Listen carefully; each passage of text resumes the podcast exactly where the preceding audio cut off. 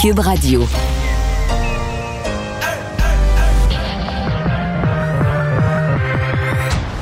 Deux, deux, deux, deux, deux animateurs cohérents, deux visions différentes.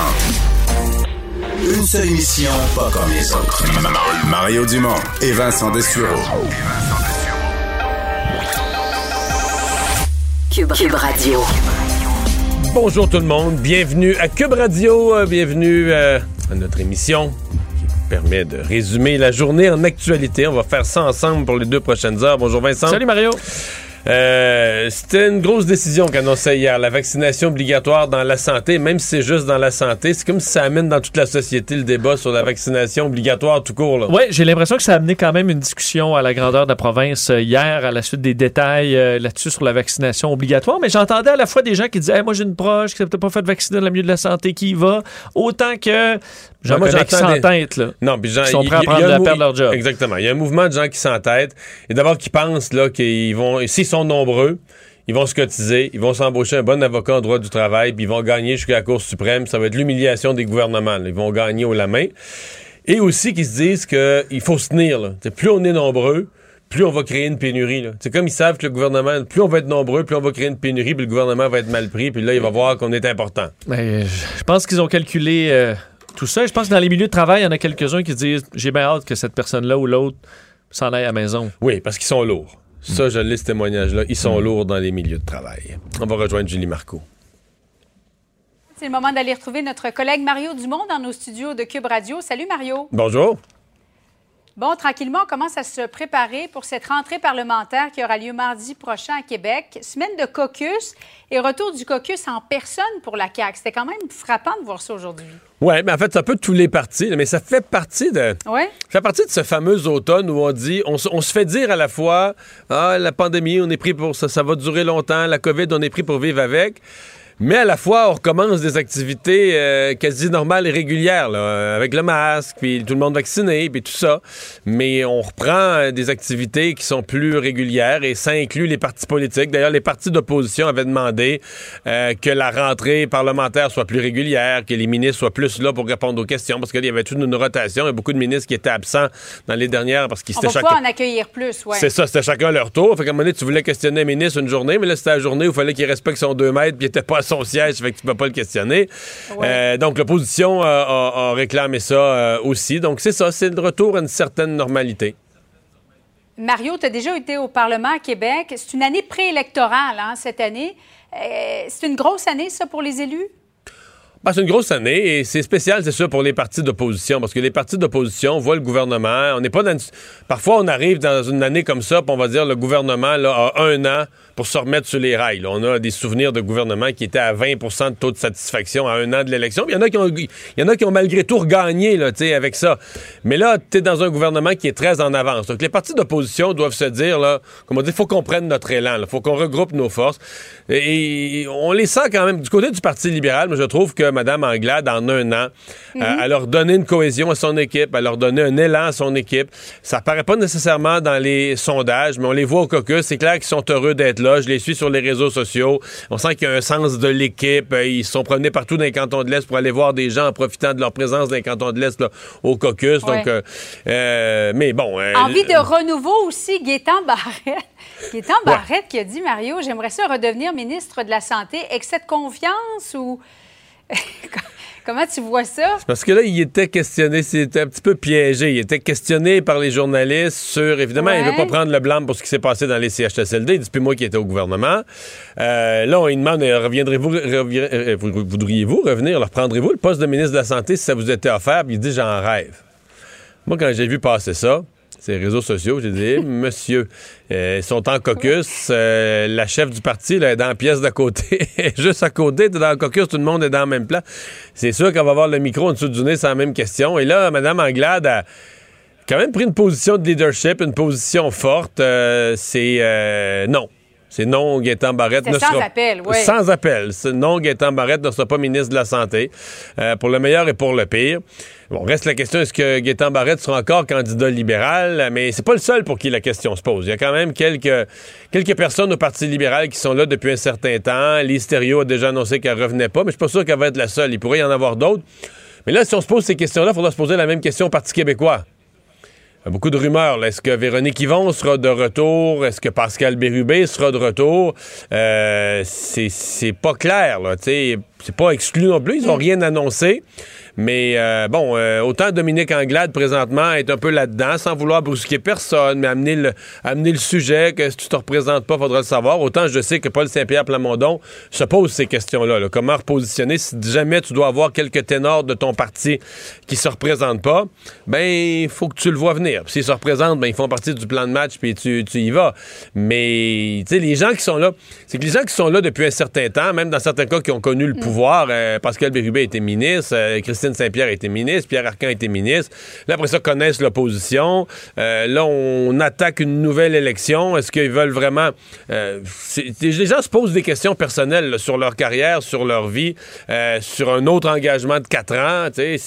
Donc, c'est un peu normal à ce moment-ci, mais il y a une question. Donc, Gaétan Barrette, pour moi, surtout après le petit épisode de ce matin où il se fait dire « tu seras jamais ministre de la Santé », mon avis, il y a une réflexion. Oui, et qui s'ennuie du pouvoir. Il a dit au pouvoir, là, on a plus d'impact, euh, nos décisions euh, euh, se font voir et sentir plus, plus rapidement. Je suis pas au courant, moi, parce que je n'ai jamais été au pouvoir, mais j'ai entendu parler que c'est plus le fun d'être au pouvoir, oui.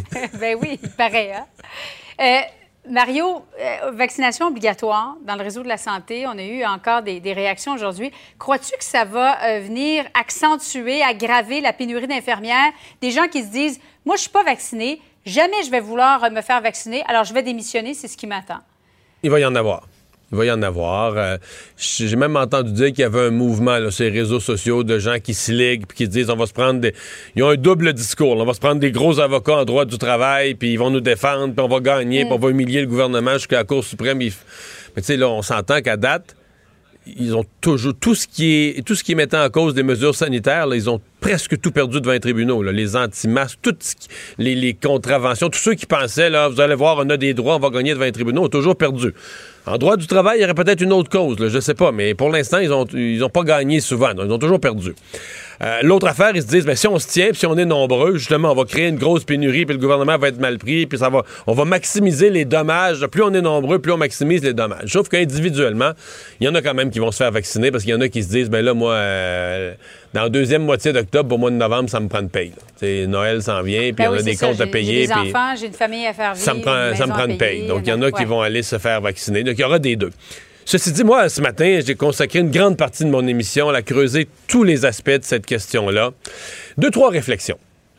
D'abord, euh, pour les experts en santé publique, puis tout ça, tu te rends compte qu'il n'y a, comme pas d'ambiguïté. Fallait faire ça. Puis même l'affaire du 15 minutes, le 15 minutes, les, gens qui passaient 15 minutes en présence de patients, c'était pas gérable. Donc, il fallait... Non, mais avec le Delta, ça s'applique plus. C'est ça. Il fallait mettre une règle claire que tu travailles dans le système de santé, tu vas être en contact avec des patients, sinon tu vas être en contact avec des gens qui sont en contact avec les patients. Euh, tout le monde devait être vacciné. Donc ça, ça fait l'unanimité. Du côté syndical, j'ai de la sympathie pour eux. Je les ai brassés un peu un matin à l'émission, mais c'est pas parce que j'ai pas de sympathie pour eux. J'en ai pas toujours. Des fois, j'en ai pas, mais dans ce cas-ci, j'en ai. C'est vraiment difficile ce qu'ils vivent à l'interne. Euh, les gens qui sont anti-vaccins, ils sont des membres cotisants. Ils leur font vivre la vie très dure aux dirigeants syndicaux. Autant Mme Bédard de la FIC, les gens de la, CSQ, les gens de tous les syndicats qui sont... Euh, ils se font brasser eux aussi à l'interne, puis ils se font menacer par des c'est un, petit nombre, mais ils sont très, très, très militants. Et là, bon, dans la société, c'est une chose, mais à l'intérieur d'un syndicat, ils sont des cotisants qui payent. Là, que sur chaque paye, on leur retient une cotisation syndicale. Ça leur donne des droits, des droits d'être défendus. Il y a une loi qui encadre ça. C'est pas comme tu fais tes envois promener. C'est pas les dirigeants syndicaux sont. En même temps, les dirigeants syndicaux sont pro-vaccination. Ils l'ont encouragé depuis le début. Et là, ils sont vraiment pris entre l'arbre et l'écorce. Euh, évidemment, ils tiennent le discours là où ils ont toujours un discours. Ils défendent. Mais ils doivent défendre tout le monde, y compris ceux qui sont doublement vaccinés, qui travaillent avec des non mais, là où ils essaient de faire converger leurs affaires, c'est à dire, tu sais, ben là, nous, on est déjà pris dans des pénuries de main-d'œuvre, nos gens font déjà du temps supplémentaire mm. obligatoire, ben là, s'il y en a qui partent, ça va être encore pire, etc. Mais là-dessus, il y, a deux côtés à la médaille. C'est vrai que tu dis, on empire la. Tu regardes ça à première vue, tu dis, on empire la pénurie de main-d'œuvre. Si on en perd un certain nombre, quelques centaines, quelques milliers qui ne sont pas vaccinés, puis qu'on met sans solde, ben on perd.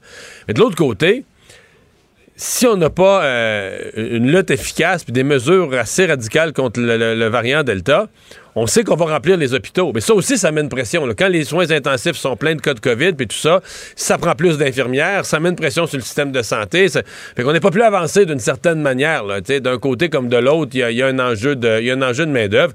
Mais le gros défi, moi j'ai hâte. Hier, c'est des principes généraux que nous a donné Christian Dubé en disant oui, même M. Legault a dit moi j'endors mal, il faut recruter des personnes, il faut renforcer notre système de santé.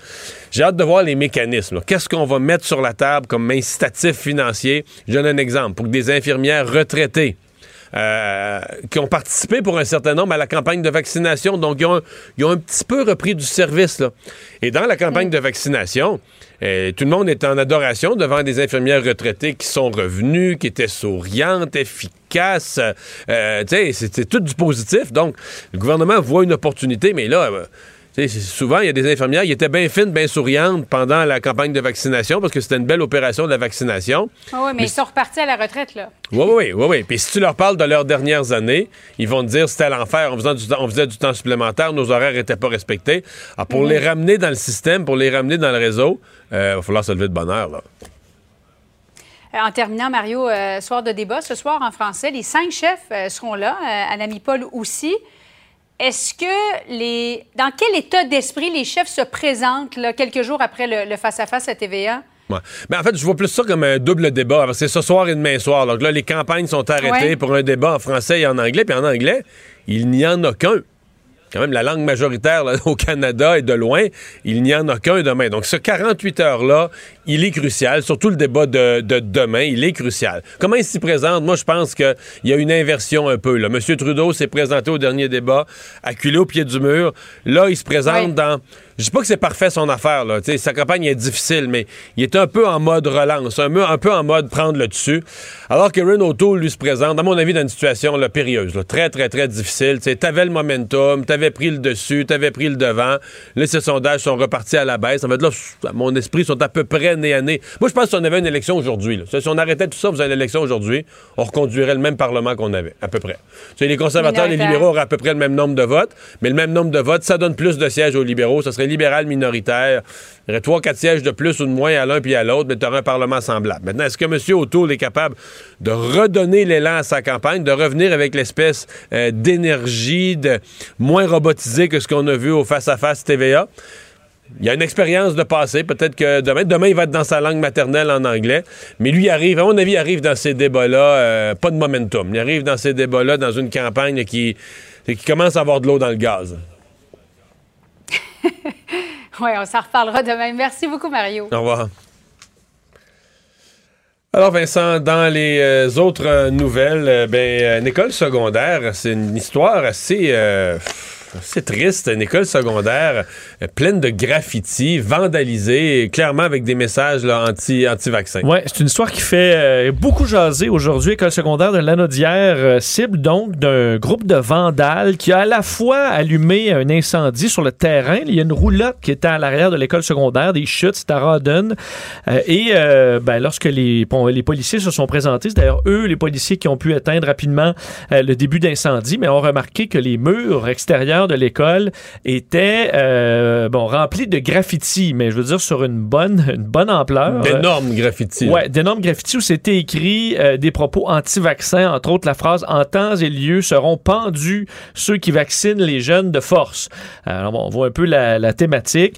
Euh, le problème, et bon, d'ailleurs, le maire suppléant de Rawdon, Raymond Rougeau, qui confirmait, ce sont des anti-vaccins qui sont allés faire du vandalisme. Malheureusement, ce matin, a pris un peu de vitesse, mais on voulait pas annuler la journée non plus donc, les enfants ont été exposés à ça parce qu'on n'avait pas eu le temps de faire le nettoyage.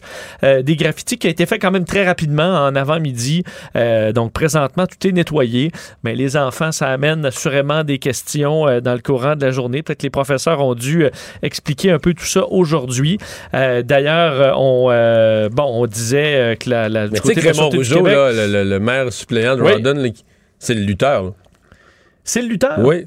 Qui est maire suppléant, tu vois, je savais même Fait pas. que les, les Morveux La qui sont famille allés- Rougeau, les ouais. Morveux qui sont allés faire du vandalisme, ils étaient peut-être mieux que le maire suppléant sur faire, faire une atémie. euh, C'était peut-être mieux que le maire suppléant surveillait pas les lieux de l'école à ce moment-là. là. un coup de la corde à linge, Ouais. euh, vite arrivé. Ben, c'est la Sûreté du Québec s'occupe de ça, Maro, parce qu'on règle pas les choses de même Non, dans, non, ben, non, peut-être non, dans je un blaguais, je ring, blaguais, euh, je blaguais. mais faut dire que c'est, c'est, on se blesse pas pour vrai à lutte à part. Non, dans non, c'est un spectacle. C'est un spectacle. Mais euh, la Sûreté du Québec fait enquête. Euh, on est à la recherche des euh, de ces euh, méfaits, mais c'est triste, un peu comme la manifestation devant euh, une école Je primaire. sais pas comment on peut Ça- mélanger école, éducation avec leur. euh, Ouais. Qu'on veuille passer ces messages, qu'on vive de la frustration avec les gouvernements, avec la pandémie. On a eu depuis le début.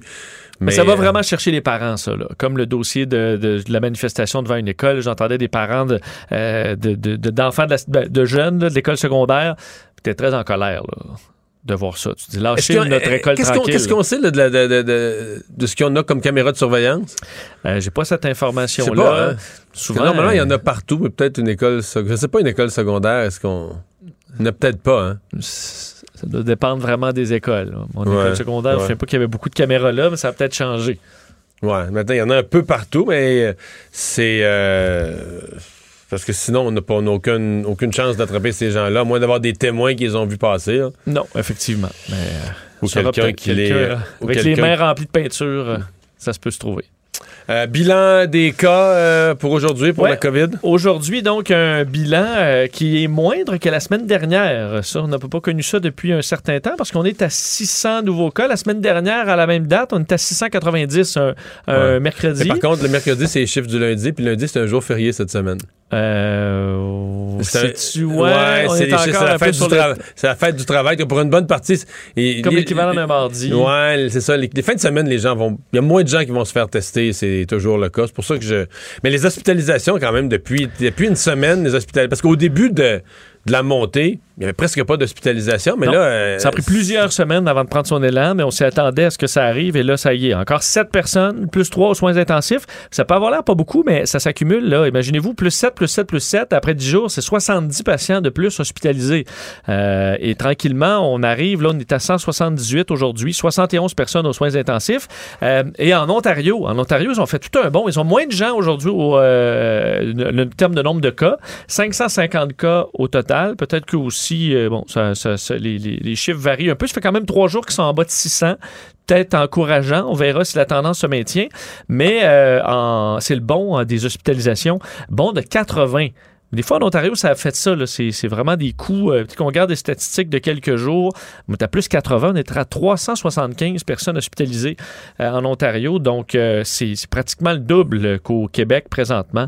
Alors, euh, c'est la situation chez nos voisins en Ontario. Et dans les autres provinces, là, Manitoba, 52, pour vous donner une idée. Territoire du Nord-Ouest, 23. là, C'est ce qu'on a dans mais les il y a. Terre-Neuve là, qui, qui devient, je ne vais pas me tromper, cinquième province, cinquième province à adopter le, le passeport vaccinal aussi. Tu vois, eux ont juste 9 cas. Mais Ouais. euh, ça... Non, mais dans l'Atlantique, on dirait que ça n'a pas la même. euh, Tu sais, je me Ben demandais est-ce que les provinces de l'Atlantique vont s'encombrer du passeport vaccinal avec. Ils ont quand même réussi à maintenir leur Ouais. bulle, peu de cas. Là, mais- Je pense qu'on a à peu près 90 pays là, qui ont une forme ou l'autre du passeport vaccinal pour euh, plus ou moins un grand nombre d'activités. Ça montre pour ceux qui disaient que c'était juste François- une lubie de François Legault. Là, on est très loin de ça présentement dans le monde. Euh, le procès des accusés des attentats de novembre euh, 2015 du Bataclan qui a commencé euh, ce matin. Là, ça n'a pas été long. Tu sais, les, je sais pas si tu as vu les, les- les remarques préliminaires. Là, on pose une question euh, à Abdesalam. Là, on pose Oui. des questions de base. de qui êtes-vous, son nom, sa profession. Puis normalement, à cette étape-là, il se dit rien de significatif. là. Tu, tu dis ton nom, puis ta profession, puis qui c'est que t'es. Puis c'est comme une obligation juridique. Et lui, à l'étape de la profession, il dit J'ai abandonné toute profession pour me consacrer euh, au combat pour l'État islamique. Tu dis OK. Euh, il, Lui, il est encore là. là. non, il est encore là, tard, il se là. présente pas, il se présente pas au tribunal pour se défiler. Là. Il, va, il va assumer tout ce qu'il a fait, visiblement. Oui, on parle là, de Salah Abdeslam, le principal accusé au centre de, ces, euh, de, de ce drame du 13 novembre 2015. Ça fait quand même six ans. C'est long. euh, notre système de justice, des fois, qui prend du temps. Euh, six ans plus tard, on revient sur ces événements qui ont ébranlé le monde et la France. faut dire, là, une, une nuit traumatisante en France qui avait fait 130 morts dans une série d'attentats, dont euh, celle du Bataclan. On se souvient des centaines de blessés. Euh, un choc énorme pour euh, les Français. Donc là, c'était la première journée d'audience de ce procès énorme en termes d'ampleur. Difficile pour les familles, pour les victimes, les rescapés. Et entre autres, tu le disais, Salah Abdeslam, donc un des peut-être le plus célèbre des accusés, seul survivant des commandos, parce qu'il y en a qui étaient dans l'entourage, dans l'organisation, mais lui était un des commandos. Les autres ont été tués cette soirée-là.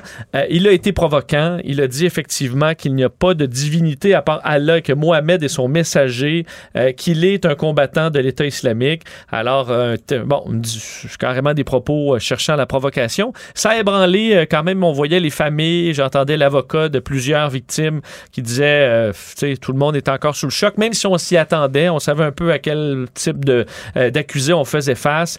on s'attendait y ait ce genre de, de, sortie-là. Par contre, pour les autres, eux ont, ont, tout simplement donné leur identité, ont répondu aux questions sans faire d'autres commentaires. Vous rappelez que le, 20, le vendredi 13 novembre 2015. Euh, tout ça avait débuté vers 21h16. Trois kamikazes se font exploser au Stade de France. On se souvient, mhm. c'est ce qui avait déclenché un peu le tout pendant une rencontre de football entre la France et l'Allemagne.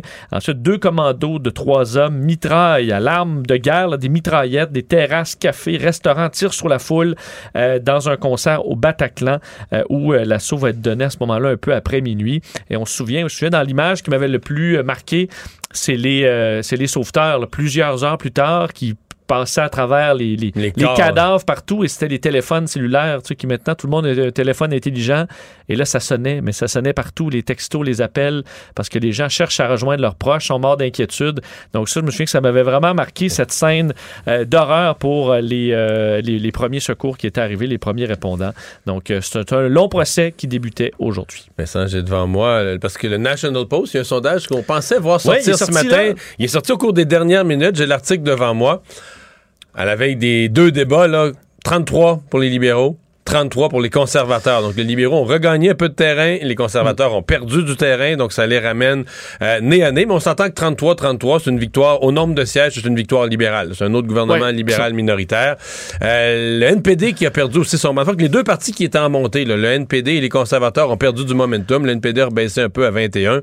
Euh, et euh, Est-ce qu'on peut être un peu dans la marge d'erreur? Oui, oui, quand, même, quand même, quand même, quand même, quand même. C'est serré. Au Québec, le bloc aurait perdu quelques plumes à 27, mais tu vois, dans l'Ontario, qu'on dit le champ de bataille principal, c'est 36 pour les libéraux, 35 pour les conservateurs. Donc vraiment, là, euh, c'est... Ça va donner le ton. On ne peut plus serrer. Mario Dumont et Vincent Dessureau.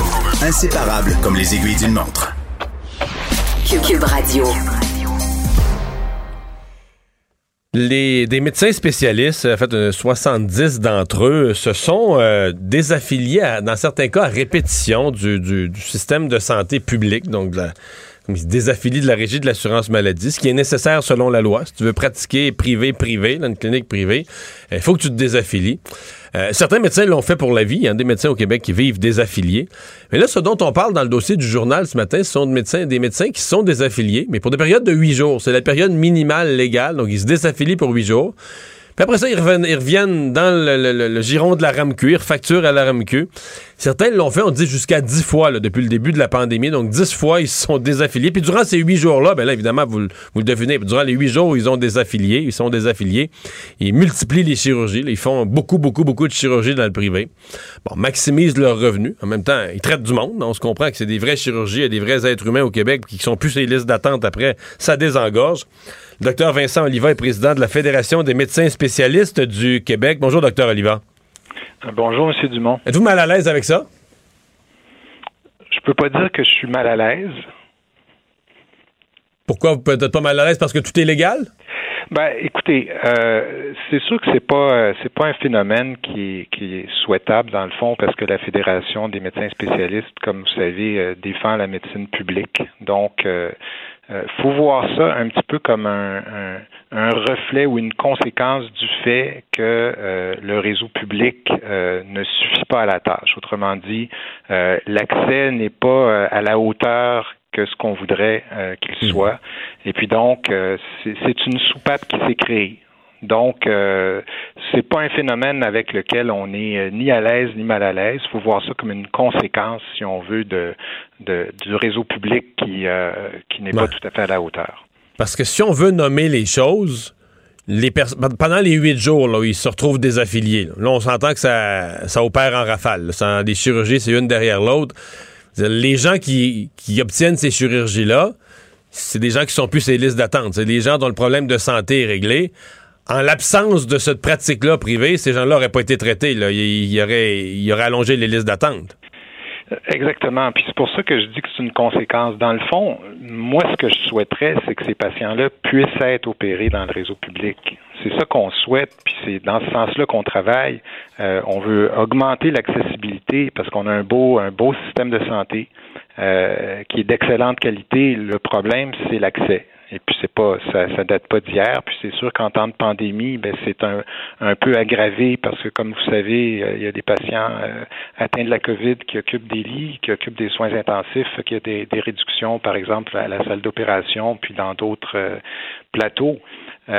Donc, donc c'est une soupape qui existe et, et ce qui serait souhaitable, c'est que le réseau public suffise et que cette soupape ne soit pas nécessaire.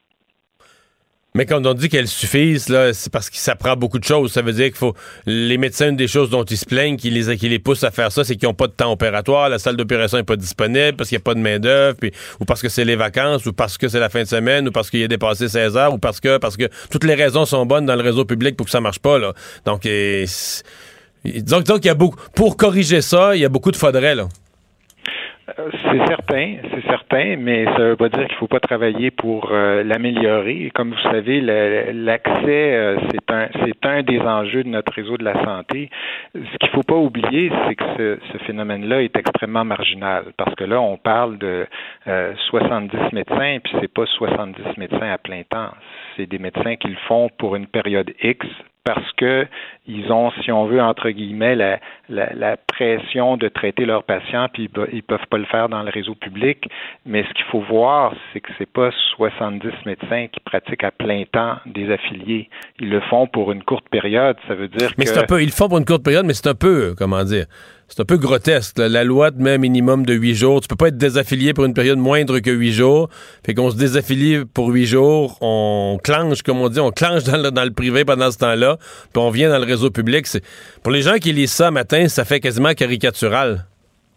Ben, écoutez, c'est, je, je, je, reconnais que c'est euh, que c'est un, c'est un peu alambiqué, là, si on si vous me permettez l'expression, euh, mais c'est pas nous qui faisons ces, ces règles-là.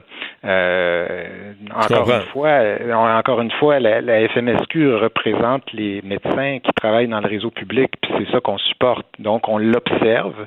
Euh, quand vous me disiez si on si on est mal à l'aise avec ça, il y a quand même des patients qui se font traiter. Donc on, c'est une position qui, je vous dirais, qui est mitigée. On serait mal à l'aise, on serait inquiet si c'était un phénomène qui était en augmentation. Mais ça fait ça fait un bout de temps que ça existe. C'est un phénomène marginal qui est, qui est marginal depuis depuis longtemps.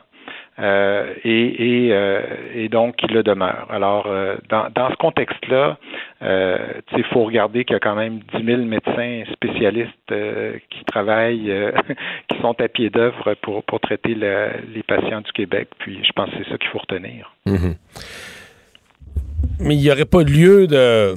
Évidemment, je prêche pour des idées que je pousse depuis 20 ans, mais de de, remettre une logique là-dedans, c'est-à-dire plutôt que de le faire de façon parce que les gouvernements sont hypocrites, ils veulent toujours dire qu'ils laissent pas de place au privé, puis quand ils laissent rentrer, ils laissent rentrer par la porte en, arrière.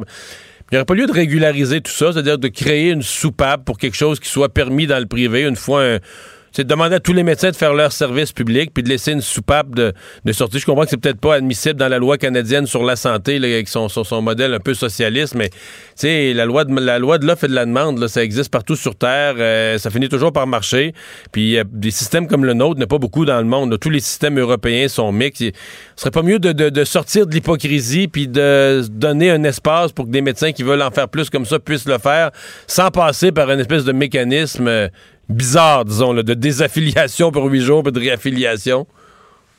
Ben, encore une fois, c'est une réflexion qui ne dépend pas de nous. Euh, puis, euh, c'en est une forme de soupape. Maintenant, euh, si le gouvernement veut réfléchir à, une, soupape qui est gérée différemment, on n'est pas nécessairement fermé à, à, en discuter de ces modalités-là, Mais en gros, comme, comme, comme je vous ai mentionné, nous, ce qu'on supporte, c'est la médecine publique. C'est la médecine, la médecine, bon, qu'on disons, privés conventionnés. Autrement dit, euh, les patients qui se font traiter au privé, mais qui sont couverts par le régie de la, la, régie de l'assurance maladie, ça, c'est parfaitement, euh, disons, euh, dans les règles. Et puis, ça, c'est une soupape qui est, qui est beaucoup plus intéressante pour les patients parce qu'ils n'ont pas à payer.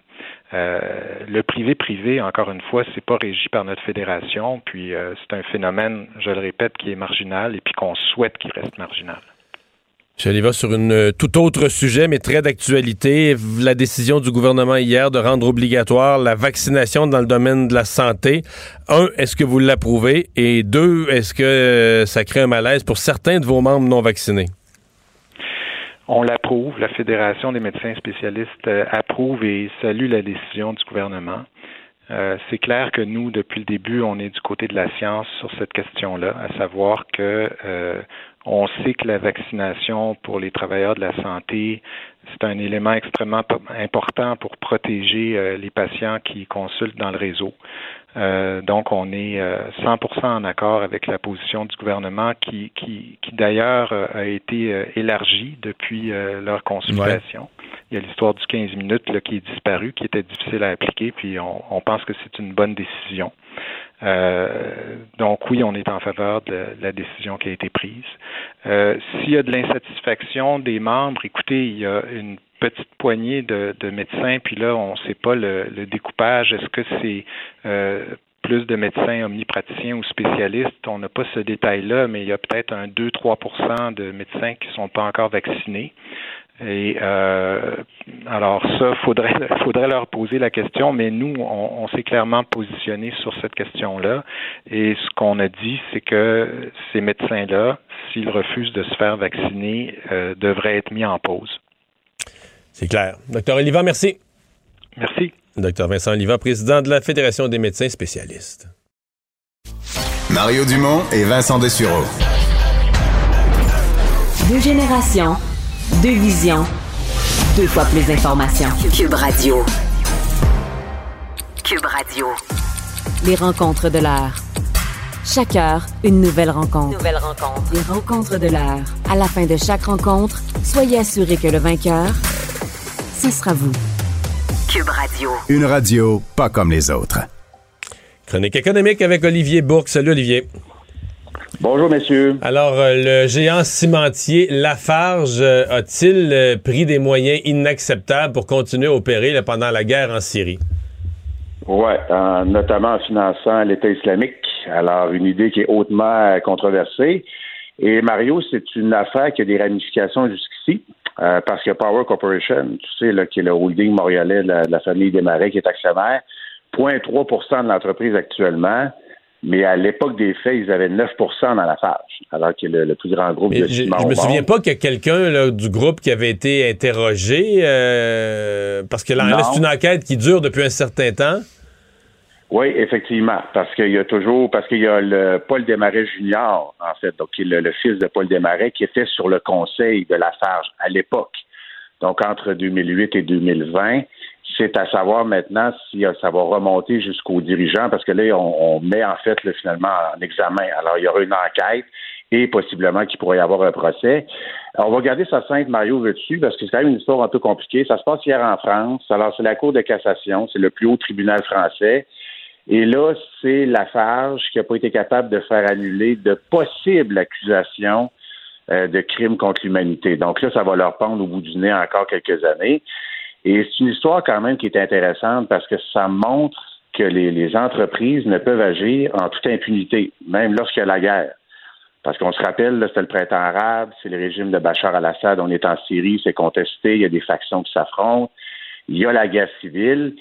Et là, pendant ce temps-là, il y a des soupçons que Lafarge, donc entre 2013 et 2014, ait versé 13 millions d'euros, donc euh, à peu près quoi, une, vingtaine de millions canadiens, même plus, à des groupes terroristes, dont État islamique, afin de maintenir une cimenterie qu'eux avaient en Syrie.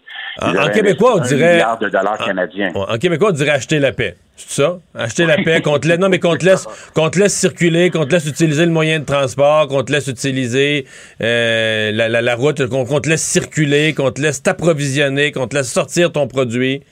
Exactement, exactement. Puis même à la rigueur, qu'ils aient la, protection, en quelque sorte, parce que tout le territoire, il faut s'en rappeler, à une certaine époque, était islamique, ratissait large, surtout en Syrie.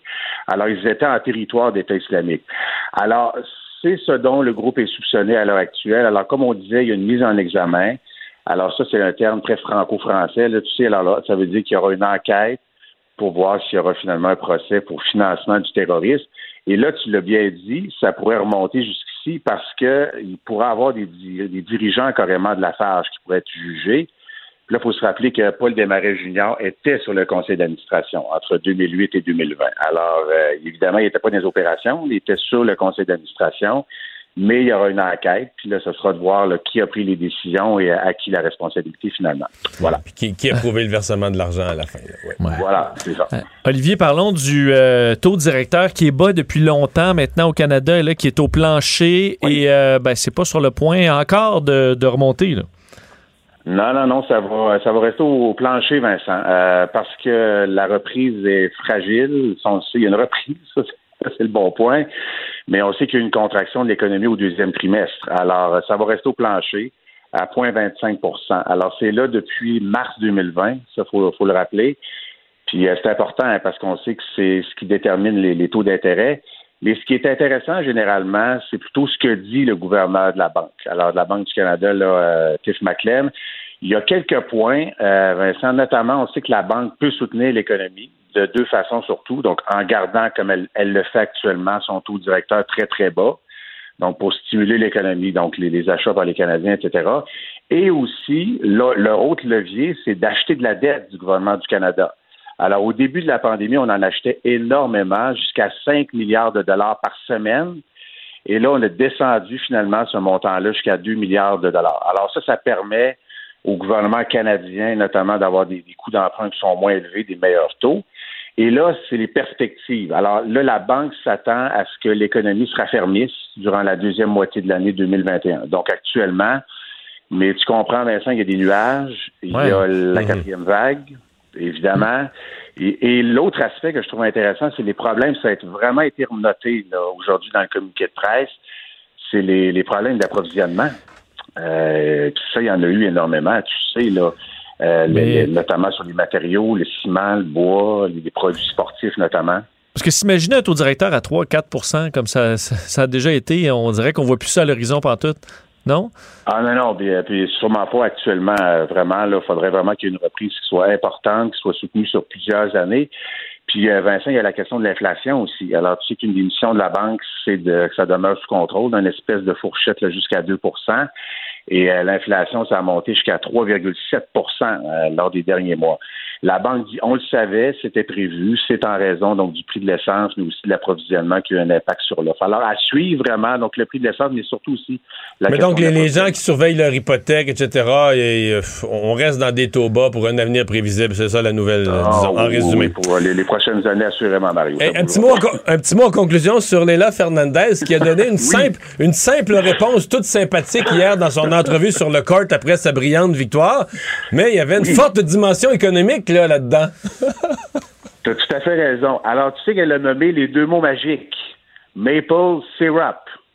Le sirop d'érable. En, réponse, à, en réponse à qu'est-ce qui fait qu'il y a tant de joueurs de tennis qui se mettent à aller bien au Canada?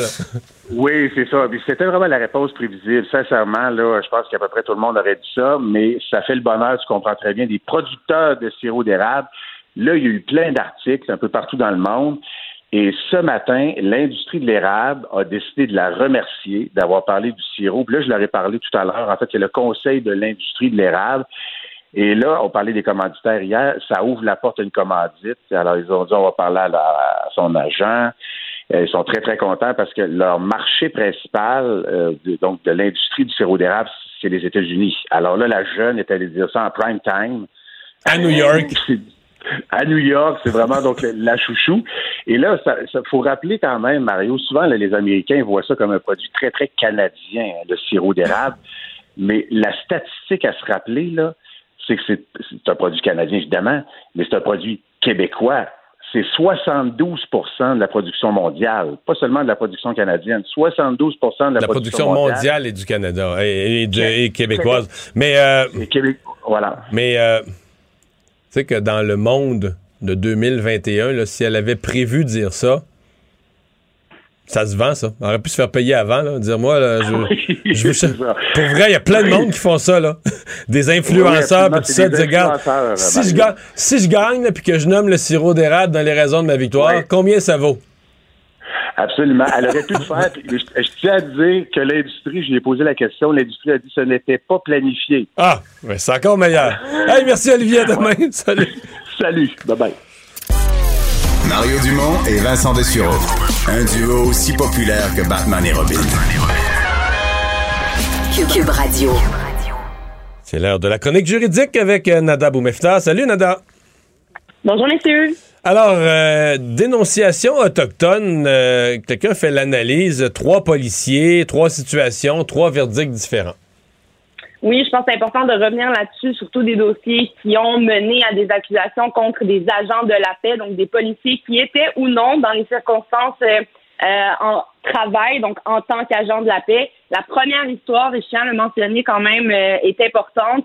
Euh, est une histoire où une femme, Mme Titi Koudlouk, avait contacté la police pour de l'aide, pour qu'ils viennent l'aider à faire sortir sa propre sœur qui était malheureusement en état d'intoxication. Et à l'arrivée du policier, c'est elle qui s'est faite euh, finalement euh, frapper des voies de fait, de l'agression, une arrestation finalement euh, musclée qui s'en est écoulée. Et le policier est reconnu coupable aujourd'hui et a fait face à 18 mois de probation avec des travaux de communautaires à faire. Donc quand même des résultats au niveau de la cour criminelle dans ce dossier-là. Voyons s'il va y avoir quelque chose au niveau du dossier déontologique policier. Est-ce que ce policier-là, suite à cet antécédent judiciaire-là, va pouvoir recouvrir son poste d'agent de la paix ou non. Euh, rappelons qu'il avait demandé une absolution, c'est-à-dire ne pas avoir d'antécédent judiciaire, prônant le fait qu'il était policier, qu'il avait besoin d'avoir une carte blanche finalement d'antécédent pour pouvoir euh, être officier de justice. Alors là, on verra qu'est-ce qui en sera, quels seront les tenants aboutissants au niveau déontologique d'autres affaires aussi où je voulais amener, euh, attirer l'attention du public parce qu'on parle, oui, d'agents de la paix qui sont accusés, mais ça reste des justiciables qui ont les mêmes droits que tous et toutes et euh, qui seront jugés par les systèmes juridiques de la même façon. Alors, on a une autre histoire avec un, agent de la paix qui aurait été impliqué dans une histoire d'agression sexuelle et qui se retrouve acquitté finalement de cette affaire-là contre une femme autochtone. On comprend que c'était des versions contradictoires. Sa version à lui a été crue euh, par la juge et a été donc acquitté.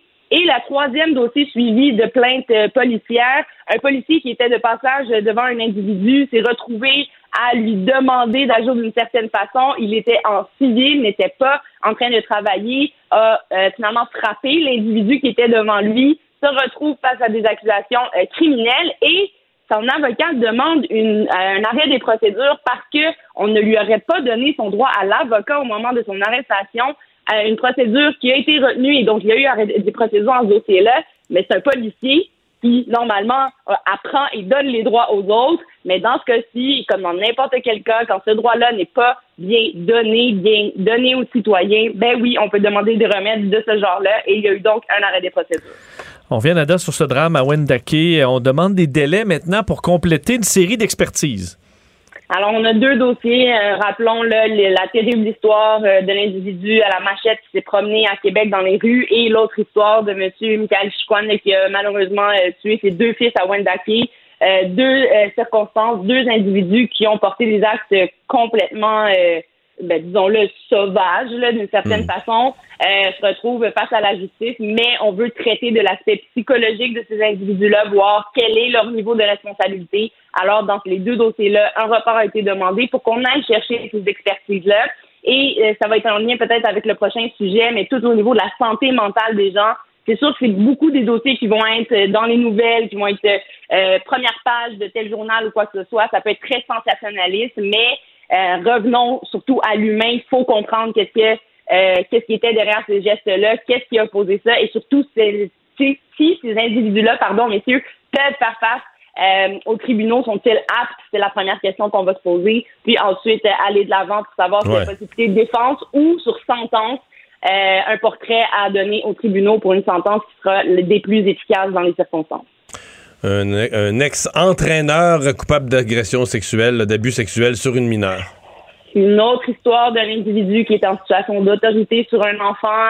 ici, on comprend que ce n'était pas dans les circonstances de son cadre de coach, mais c'était quand même un individu qui était euh, on comprend en contact avec plusieurs mineurs tout le temps. La jeune victime ici, qui a aujourd'hui 20 ans, parlait d'événements euh, lorsqu'elle avait 8 ans. Il était en situation donc où il la listait, où il se retrouvait dans des endroits où il pouvait euh, finalement prendre le dessus sur elle. Il l'aurait initié à plusieurs gestes quand même assez finalement des gestes clairement associés à des gestes adultes, si je peux me permettre, sexuels. Alors, cette jeune fille-là était capable de témoigner devant les tribunaux et malgré le fait qu'elle ait eu des trous de mémoire quant à certains actes qui ont été portés contre elle, le tribunal, euh, Madame la juge Beauchemin a quand même conclu que la version de la victime était euh, vraie, euh, crédible, et a jugé par contre que celle de l'accusé, qui lui venait se défendre avec une version contradictoire, n'était pas crédible, puisqu'au fil des questions, il ajustait ses réponses et semblait même embellir certaines des situations en niant en bloc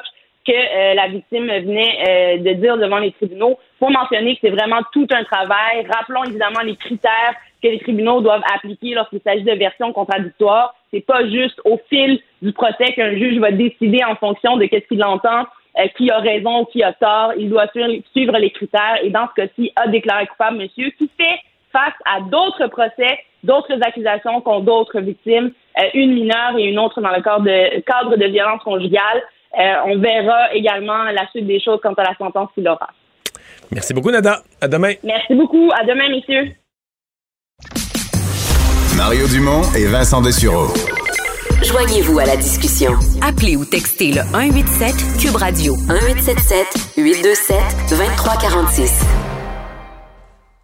Ça va peut-être vous paraître contradictoire parce que souvent la blague facile c'est de dire ah les avocats ils veulent des clients ils vont tout faire pour se trouver des clients.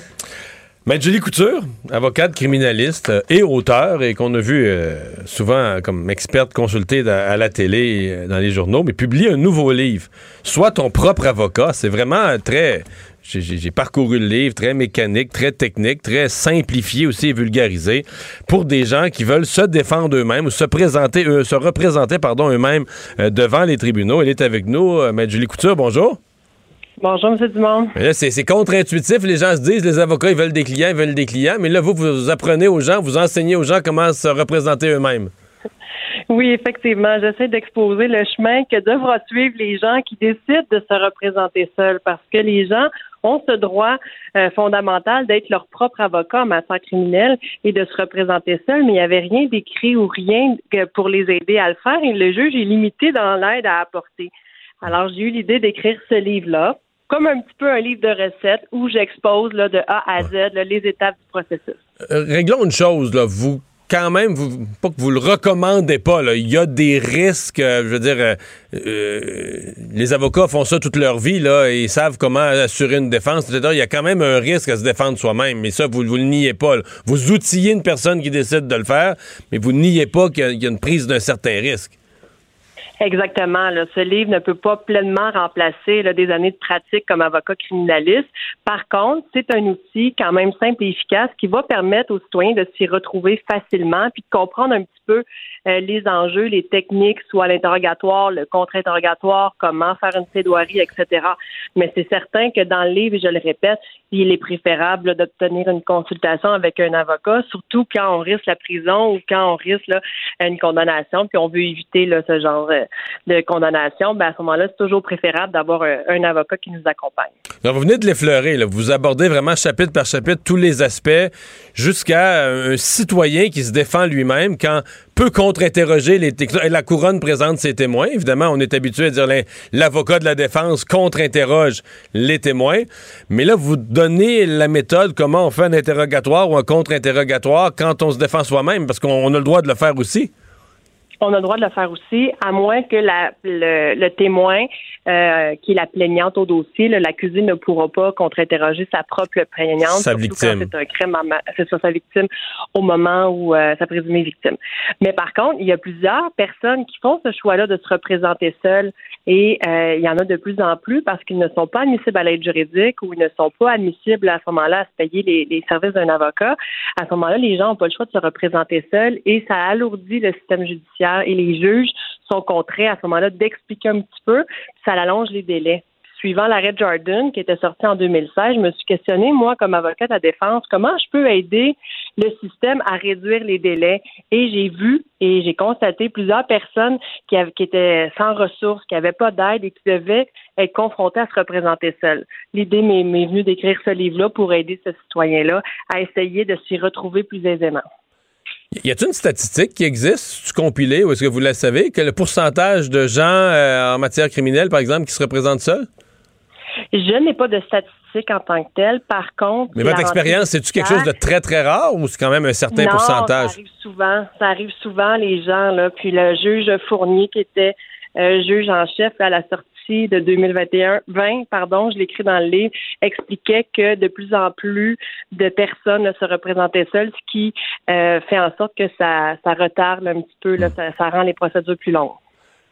Votre livre ne s'adresse évidemment le, cas d'espèce auquel on pense le plus, c'est une personne qui est accusée au criminel, euh, veut pas payer pour un avocat, se défend seul. Mais votre livre s'adresse aussi à d'autres gens qui vont des, des, disons des gens pas habitués au système judiciaire, mais qui peuvent y être appelés comme témoins ou dans d'autres rôles euh, et qui, qui vont trouver le livre utile aussi pour comprendre ce qui les attend.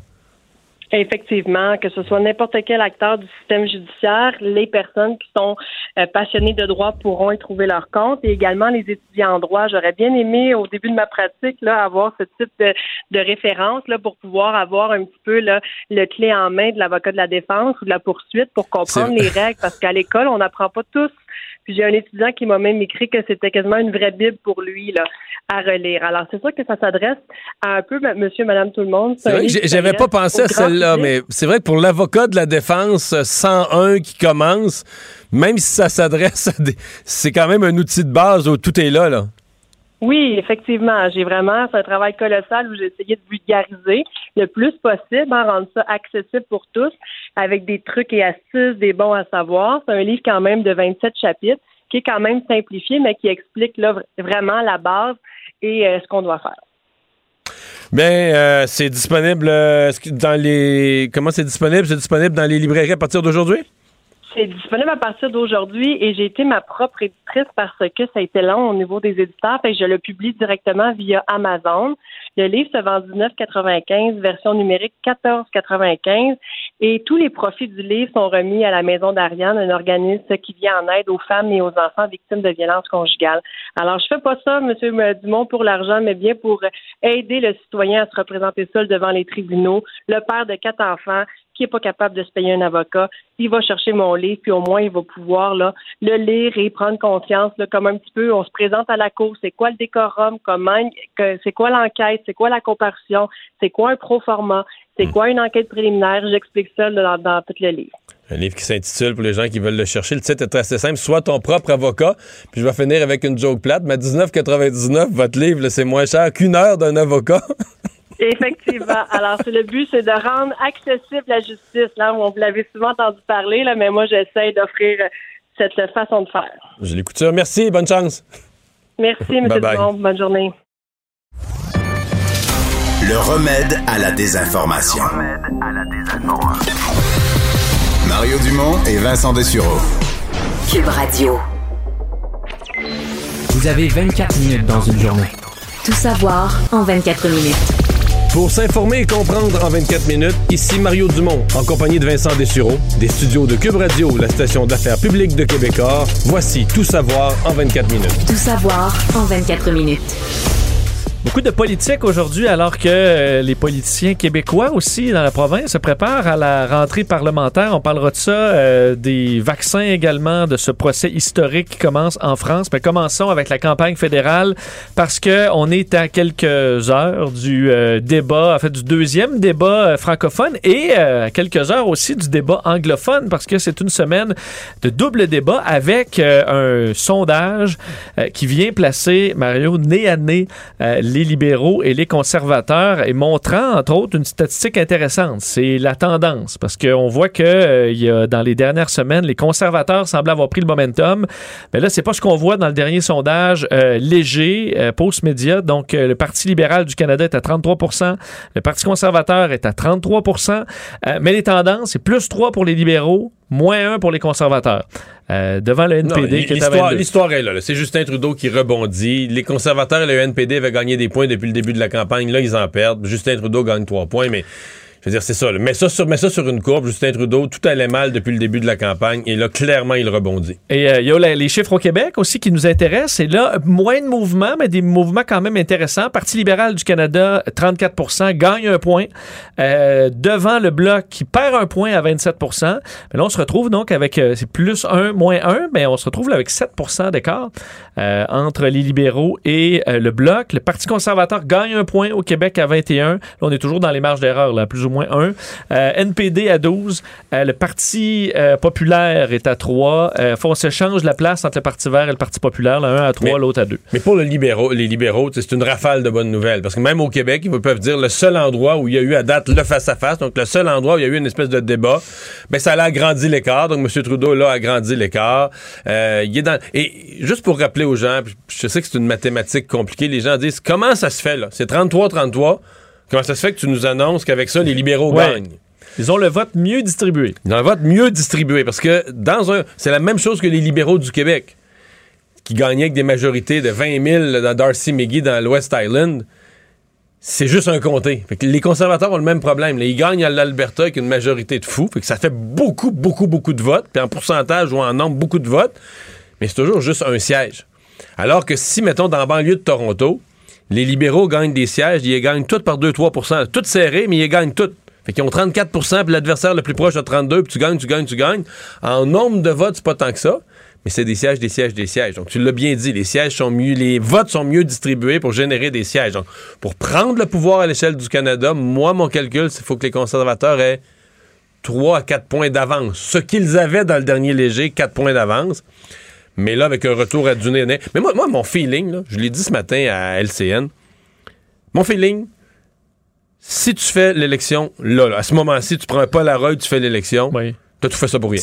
Tu reviens, C'est la même chose. tu reviens à un Parlement là, tellement semblable à celui que tu À avais. quelques sièges Ah, près, mais... euh, Je pense que dans l'Atlantique, les libéraux, ouais. on aurait perdu une coupe, mais je veux dire, là, ils ont changé 3-4 sièges, ça change pas grand-chose. Sur les grands équilibres du pouvoir, la, la composition du Parlement, tu te retrouverais avec libéral minoritaire, pareil comme on avait depuis deux ans. Mais tu disais que euh, les, les conservateurs avaient peut-être le momentum un peu tôt dans la campagne. Est-ce que c'est possible d'avoir deux momentum dans une campagne? Ou en général, euh, là, il, il sera trop Mais tard? Parce que c'est quand même le 20 septembre. je vais te répondre, je pense qu'il y a un gars, un dénommé Aaron O'Toole, qui espère qu'à ta question, la réponse soit oui, oui, oui, c'est possible, c'est possible, c'est possible. Moi, je vais te dire, c'est difficile. Je, dis pas, je dirais jamais que c'est impossible. Et je pense pas que Aaron O'Toole a complètement perdu le momentum non plus, là. Je veux dire, il est plus haut qu'il était, mettons, 33 qu'il y a aujourd'hui. C'est plus haut que tout ce qu'il y a eu dans la dernière année. On peut pas dire que c'est mauvais. C'est juste plus une énergie de campagne. Au début de campagne, on a senti les libéraux, euh, les conservateurs arriver, les libéraux tomber, puis là, c'est inversé. Maintenant, regarde, demain, en anglais, il n'y a toujours pas eu de débat. là. En anglais, on fait des analyses. Le seul débat, d'ailleurs, les, les anglophones sont frustrés un petit peu. Oui, parce que je voyais dans le National Post, on a Anglo- deux débats pour les Québécois, ou en fait pour les francophones, euh, et un débat pour les 30 autres millions. Tu me disais qu'en bas, là, dans les commentaires du public, ça, ça répondait. Ah ben là, oui, il y avait du Québec bashing et tout ça, mais en gros, on est frustré qu'il y ait deux débats euh, pour les francophones et un seul pour les anglophones. Mais c'est vrai que c'est pas beaucoup un en anglais. Regarde, aux États-Unis, il y a plusieurs débats. De plus en plus dans le monde, là, on fait quelques débats. Donc au Canada, on fait trois débats, mais pour, pour les anglophones, c'est un seul. Et euh, les thématiques dans ce, ce deuxième débat en français français. Autochtones, identité, culture, coût de la vie, finances publiques, environnement, justice, affaires étrangères, pandémie et santé. Il faut dire que ce sera quand même une logistique un peu plus compliquée parce qu'il y a des questions des citoyens, des bandes de deux chefs, des bandes de trois chefs, euh, question des journalistes, un débat ouvert entre les cinq chefs. Et là, je dis cinq chefs, euh, c'est qu'on rajoute Annemie Paul, la chef des, du Parti vert, qui sort pour la première fois de sa circonscription euh, de toute la campagne. Mais, mais, Vincent, en le disant, comme tu le fais comme une nouvelle, que ça sort de sa circonscription, puis s'en aller à Gatineau, au musée où se tiennent les, débats, ça rend toute l'histoire absurde. Parce que la madame ne fait plus campagne. La chef du Parti vert ne fait plus campagne à l'échelle du pays. Fait campagne dans un seul comté. Puis là, à soir, elle n'a pas présenté de candidat. Le Parti vert ne présente pas de candidat dans un quart des comtés. Donc, il y a une personne sur quatre ce soir ou demain soir en anglais une personne sur quatre qui regarde le débat, puis que ça n'a pas rapport, de toute façon, il n'y a pas de... pas voter pour a pas de candidat dans ton comté. C'est énorme, là. Une personne sur quatre qui est assise sur son divan. Puis qui va... Et là, moi, on me dit que c'est prévu qu'elle ait le même temps de parole que les autres. Oui, oui. On s'est divisé. Le Ce débat-là, écoute, c'est tout tirage au sort, euh, tout mon ego. Mais le tirage là-dessus pour l'intérêt des... Euh, des électeurs? Est-ce que ça, ce type de débat-là sert les, les électeurs? Tu as une personne qui ne fait plus campagne à travers le Canada, qui fait campagne juste dans son comté, donc qui ne vient pas au Québec, qui ne va pas en Nouvelle-Écosse, qui se promène pas à travers le Canada. Tu as une personne qui présente pas des candidats dans un quart des comtés. Et là, on veut dire, à mon avis, s'il fallait inviter un cinquième candidat à ce point-ci, mais c'est c'est ça les mécaniques du consortium. À mon avis, à ce point-ci, ce serait plus pertinent d'inviter Maxime Bernier, qui est très en avance sur le Parti vert. Dans la plupart des sondages sérieux, il a plus de votes que le Parti vert. À mon œil, à mon œil, le jour du vote, j'ai aucun doute qu'il va avoir plus de votes que le Parti vert. Il n'y a pas eu de député aux dernières élections. Mais il n'y a pas eu de député aux dernières élections. Mais à la dernière élection, Maxime Bernier avait réussi à faire une entourloupette au consortium puis leur dire qu'il y avait dans des comtés. il y avait de fortes chances de gagner. De gagner des comtés, alors, que, alors que c'était complètement faux. Puis il s'est fait inviter au débat parce que avec, il a fini l'élection avec 1 Donc là, tu te rendais compte qu'il n'aurait jamais dû être invité au débat, il n'y avait pas rapport. Mais là, à mon avis, il est plus fort, il y a plus d'appui peut-être des appuis. On peut juger les appuis que c'est entièrement du mouvement complotiste, c'est entièrement contre les mesures sanitaires, un seul sujet. Est-ce que c'est vraiment un parti politique en bonne et due forme? C'est discutable, mais oui, c'est un parti qui présente des candidats sur un seul sujet, mais c'est un parti qui présente des candidats et euh, qui est plus fort que le Parti vert à ce point-ci. Mais enfin. Bon, et euh, d'ailleurs, disons, pour les, euh, la journée des chefs, c'est plus tranquille dans ces journées-là de débat. Justin Trudeau, qui visitait une clinique de vaccination ce matin, a fait un tour à l'Université du Québec en Outaouais. Et Renault O'Toole a fait son jogging, également traditionnel, en début de journée, avant de se préparer. Ils vont présenter leur cadre financier, les conservateurs, aujourd'hui, deux heures avant le débat, ce qui est un peu, peut-être... Drôle de, drôle de geste, mais disons que M. O'Toole je pense qu'il faut qu'il soit meilleur que ce qu'on a vu au face-à-face la semaine passée dans les deux débats, en français et particulièrement. Écoute, on faut pas se le cacher, les trois quarts des électeurs au Canada, c'est des anglophones. Donc, il y a un seul débat en anglais demain. Mettons qu'Aaron O'Toole était était ordinaire, était correct, mais ordinaire. Correct et ordinaire. Tu es premier ministrable, mais sans plus au, au face-à-face. Il était équivalent ce soir, mais mettons qu'il casse tout demain au débat en anglais. Tu sais, je veux dire, c'est, ça peut être beaucoup de sièges dans les maritimes, renverser l'Ontario, puis tout ça. il peut gagner sans le Québec. Parlons de politique provinciale, parce que ça revient. Le 14 septembre, l'Assemblée nationale retrouvera ses, euh, ses, députés de la rentrée parlementaire. Et là, tous les partis s'y préparent, incluant euh, François Legault, le gouvernement caquiste, qui se réunissait en personne euh, pour la première fois, d'ailleurs, depuis le début de la pandémie.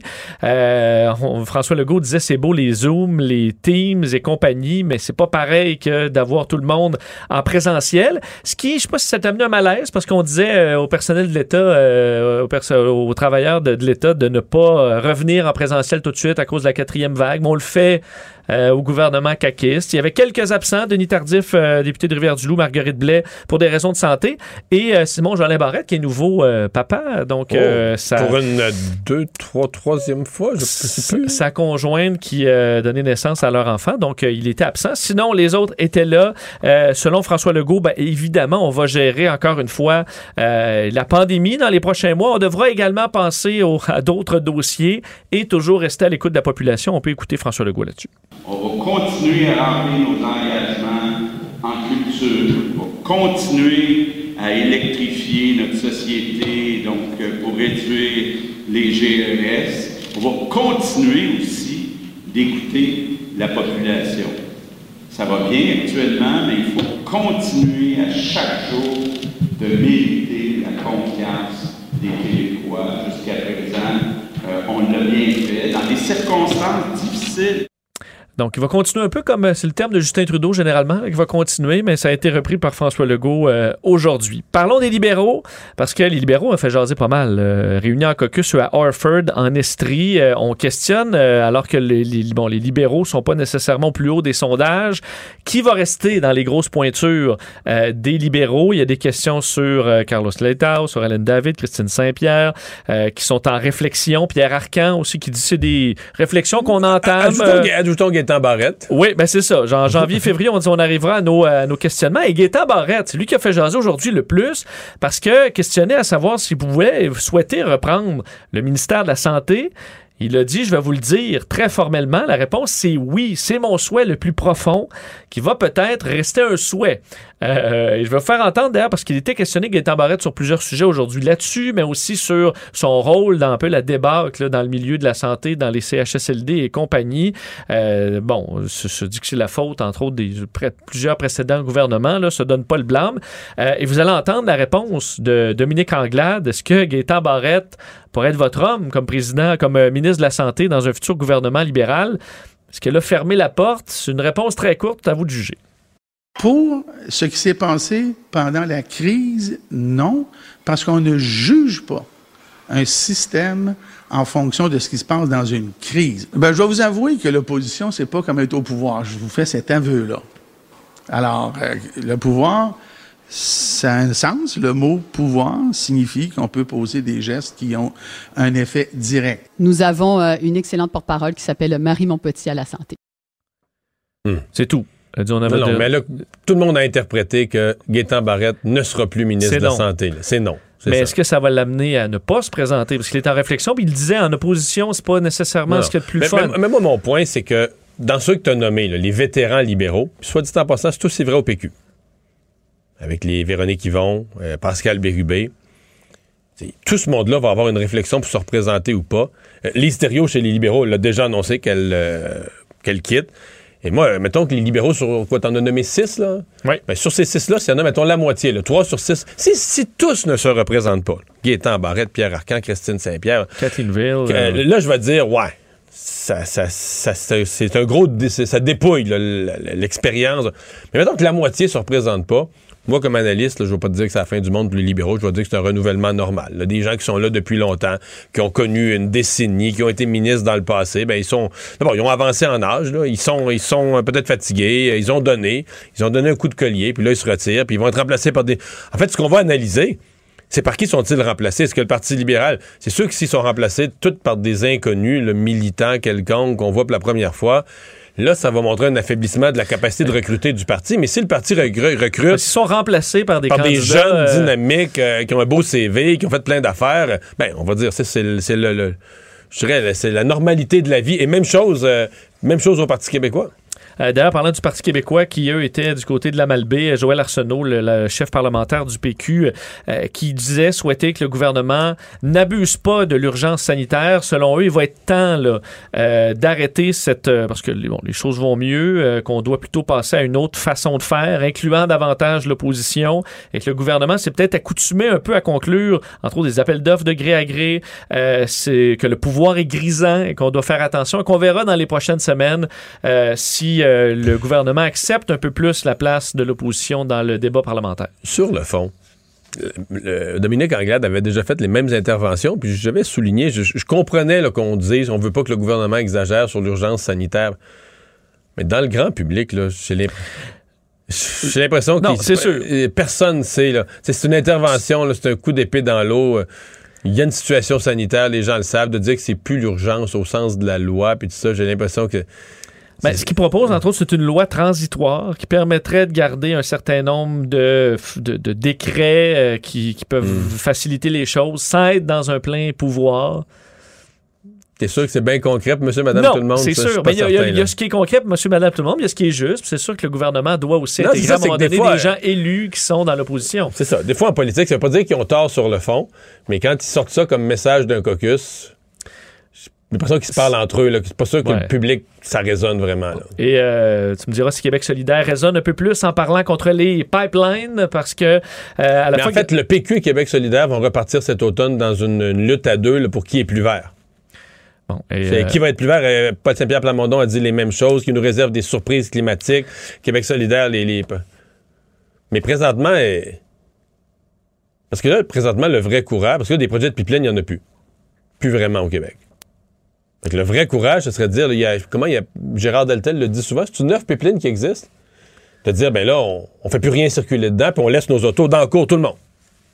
De dire, OK, tu vas te planter devant les Québécois, puis dire, là, sur les, comme un courage sur, politique. sur les neuf pipelines, là, on en ferme cinq. On ferme la, on ferme la valve. Puis il n'y a plus rien qui passe au Québec. le gaz à 3 mettons. Laisse Bon, le plus que ça, 7-8. OK, 7-8. Ben, je sais pas. Puis là, ben non, mais, 7-8, mais ils vont, de toute façon, les autos, on les laisse dans le cours. là. On, on les, on les utilise plus. Tu trouves pas que c'est une prise de position Ben, courageuse? une pri- oui. Tu vas être plus courageux que l'autre parti, tu proposes Oui, ça? ben oui. Mais, c'est qu'on veut pas plus de pipelines selon Québec solidaire. Est-ce qu'il y a beaucoup de projets de pipeline présentement? euh, Non, je pense pas. Mais Gabriel Nadeau-Dubois dit là, c'est maintenant euh, la crise climatique et dit nos propositions du passé qui avaient l'air euh, folichonnes, les autres partis les reprennent maintenant et euh, on veut faire adopter un projet de loi anti-pipeline qui va dire c'est tous les projets futurs comme celui de GNL Québec seront interdits au... euh, Oh, donc il voudrait un projet de loi anti-pipeline. Oui. Bon, on peut peut-être écouter Manon Mancé là-dessus rapidement. Je vais déposer, dès la rentrée parlementaire, une loi qui va nous permettre de dire non à de la nouvelle infrastructure, une loi anti-pipeline au Québec, pour qu'ensemble, toute l'Assemblée nationale dise non. GNL Québec, là, ce genre de projet-là, au Québec, plus jamais. Totalement absurde. Totalement absurde. Je veux dire, tu peux pas. Tu vas analy- t'analyses des projets un par un. euh, dire si un pipeline venait qu'à faire du sens. Venait qu'à venait qu'à lâcher un vieux. On utilise parce qu'à un moment donné, on utilise du pétrole. C'est une de nos plus grosses dépenses comme société. On va en utiliser, je ne nie pas, on va en utiliser de moins en moins. Il faut en utiliser de moins en moins. Oh, sur une période, euh, on dit 2000, on vise 2050. là, on est en 2021. Il reste, euh, il reste 29 ans, là, au moins. Si on atteint 2050, il reste 29 ans. Enfin. Tout savoir en 24 minutes. Faisons le bilan des cas aujourd'hui euh, au Québec. Euh, 600 nouveaux cas donc euh, qui s'ajoutent au bilan. Euh, Trois décès, sept hospitalisations, trois personnes de plus aux soins intensifs. Alors, on va une montée quand même constante des cas. Alors qu'en Ontario, euh, c'est un bond impressionnant des hospitalisations qui, euh, qui est noté aujourd'hui. Plus 80. On est à 375 personnes hospitalisées. C'est pratiquement le double du Québec. Et euh, 554 nouveaux cas. Ce qui est moins que le Québec, par contre. On verra les tendances euh, se confirmer ou non dans les prochains jours. Revenons sur ce dossier du euh, brûlage de livres. là. Donc, les livres Ouais. détruits. Euh, il y a eu beaucoup de nouveaux dans ce dossier depuis hier. On sait que le Conseil scolaire Providence a suspendu dans les dernières heures la destruction de livres après, faut dire, ce qui a été un tollé qui a même fait réagir au niveau mondial. On a décidé donc que près de 200 livres dont le contenu est encore évalu- à évaluer, euh, incluant des Tintins, des Lucky Luke là-dedans, des romans du film Avatar. On allait prendre une pause. Entre autres, après euh, les confirmations, après la recherche euh, de Radio-Canada sur euh, Suzy la, la coprésidente euh, de la Commission autochtone du Parti libéral du Canada, celle qui était fait que se qualifie de gardienne du savoir. Et qui avait orchestré toute l'opération. Appelons-le par son nom. C'est un auto-da-fé. là. C'est un mot horrible dans l'histoire. Des occasions où on a brûlé des livres. Mais il y a eu, il y a maintenant un auto-da-fé de livres canadiens. Donc une cérémonie où on brûle des livres. On a eu ça au Canada. Oui, elle parle plutôt de purification par le feu, donc où l'engrais servait à planter un arbre qui allait symboliser Non, la non, un- réconciliation. C'est un auto-da-fé ça. de livres Euh, au Canada. Et elle disait qu'elle était euh, d'origine autochtone. Elle disait Mon grand-père, c'est les Malécites de Sainte Mary's au Nouveau-Brunswick. Il y a aussi les Laporte qui sont Inuits. Ma grand-mère, elle était Abenaki d'Odanak. Elle dit même qu'elle était dans le clan de la Tortue. Euh, petite fille des Pins. Alors là, elle avait toute une histoire sur son. Petite euh, fille des pins PINS, là. PINS. Les Oui, pins, l'arbre, les là, pins. des- Oui, des oui, arbres, oui. Exact. Le petit fille des pins, territoire de la Confédération des, euh, tu sais, la des preuve, tu sais la preuve qu'elle était une petite fille des pins. Pourquoi? Parce que sa mère l'appelait ma cocotte. Bon, OK, tu vois, elle se basait là-dessus, tu penses? Ben, Peut-être qu'elle se basait là-dessus parce que euh, il n'y avait aucun fondement à, son, à ses racines autochtones selon les recherches qui ont été faites par Radio-Canada. Euh, D'ailleurs, les gens de la Société de généalogie disent « Elle en beurre épais ». On a retrouvé... Ils ont, euh, ils ont monté sept générations. Ouais, jusqu'en C'est 1000 toute une job de jusqu'en généalogie. 1780. Ses origines euh, sont euh, bon plutôt euh, plutôt françaises, comme à peu près euh, tout le monde. Luxembourg du côté du père, française de l'autre côté. Euh, la seule descendance qu'on lui trouve, c'est Marie euh, Manitoué Bewitch, qui est une algonquine du 17e siècle, qui se retrouve dans l'arbre généalogique de milliers de Canadiens français. Là. Ça vous donne pas du tout d'origine ou de, carte officielle euh, autochtone du tout au pays d'avoir cette origine-là. On dit d'ailleurs, euh, Chaudonac là, a fait un recherchiste pour le département de démographie de l'Université de Montréal, dit c'est un chaos absolu. Je connais personne dans la communauté d'Odanak, là, où elle se dit de venir, qui se souvient de son clan familial. Donc elle disait, oui, oui, moi je suis le clan des tortues, mais au Personne dans ce clan-là réel ou dans la communauté se souvient de ça. là. Ça remonte à trop longtemps. Alors bref, il n'y avait pas de lien, Ouais, il n'est bref, pas autochtone euh, pour est un vrai. peu- est un peu dans la honte, obligé de rentrer dans sa carapace. C'est pour ça qu'on dit euh, au, euh, à Providence là, qu'on s'est fié à sa parole, qu'on a visiblement fait erreur. Et le projet Redonnons à Mère Terre euh, a annulé ces cérémonies de réconciliation, de brûlage de une- livres. T'es conscient que c'est une honte épouvantable.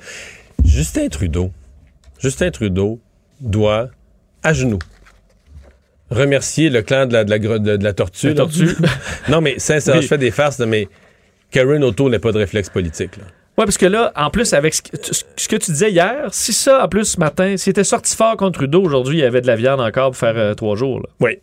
Non, euh, Justin Trudeau passait plusieurs journées sur la défensive, mais à la fois mauvais sur le plan de l'identité canadienne, de dire, regarde, là, tu méprises le Canada, la littérature canadienne, euh, au nom, mais au nom même pas de la vraie réconciliation, au nom d'une fausse réconciliation, parce que là, c'était l'occasion aussi de remettre sur le nez de M. Trudeau, de dire, regarde, tu fais des sparages comme ça, tu mets une personne comme ça, une faussaire, là, tu la mets en charge de ta commission politique autochtone, tu fais du spectacle autochtone, tu brûles des livres, tu joues dans un spectacle, mais les Autochtones n'ont toujours pas d'eau courante.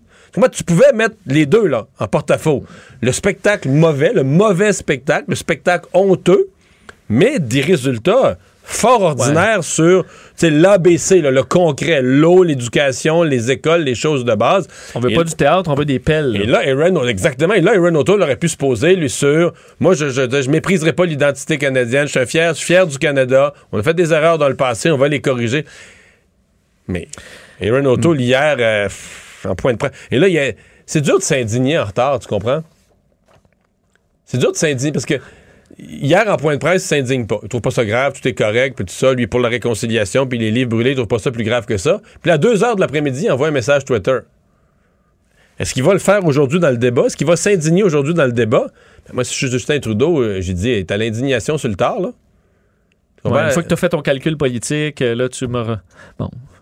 Surtout que Justin Trudeau c'est- est, c'est- l'indignation, c'est l'indignation. Tu passes devant une situation de grande pauvreté, là, t'aides pas, tu donnes pas, tu donnes pas à manger, tu fais rien. Mais sur le lendemain, tu dis, c'est épouvantable, j'assistais à de la pauvreté, moi, avant hier, tu tu t'indignes deux jours après, c'est quoi qui reste comme trace, là? Pas fort, là.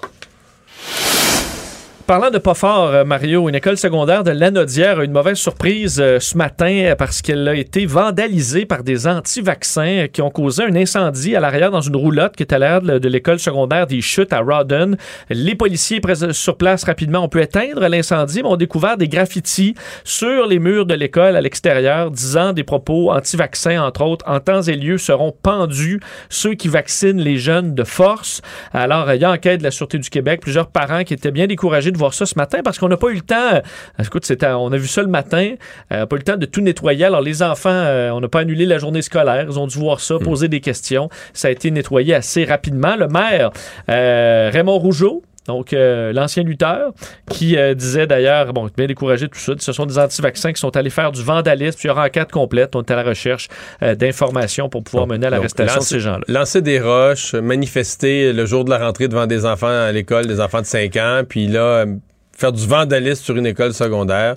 Des, des- des moyens de pression euh, terribles. là. Veut dire qu'on- ait une cause à faire entendre, c'est une chose, mais des moyens, des façons de se faire entendre sont absolument terribles. Oui, et on peut terminer avec le procès historique qui commençait dans les dernières heures des attentats du 13 novembre 2015 à Paris. On se souvient les attentats, entre autres, du Bataclan là, et d'autres, euh, du Stade de France qui avait fait 130 morts. Salah Abdeslam, le On président... oublie, on oublie le nombre. hein. 130, c'est énorme. C'est hein? drôle parce que ce matin, ouais. là, quand le procès est revenu, là, si quelqu'un m'avait fait un quiz, là, j'aurais dit ah, il m'avait beaucoup de morts, 60, 70, 80.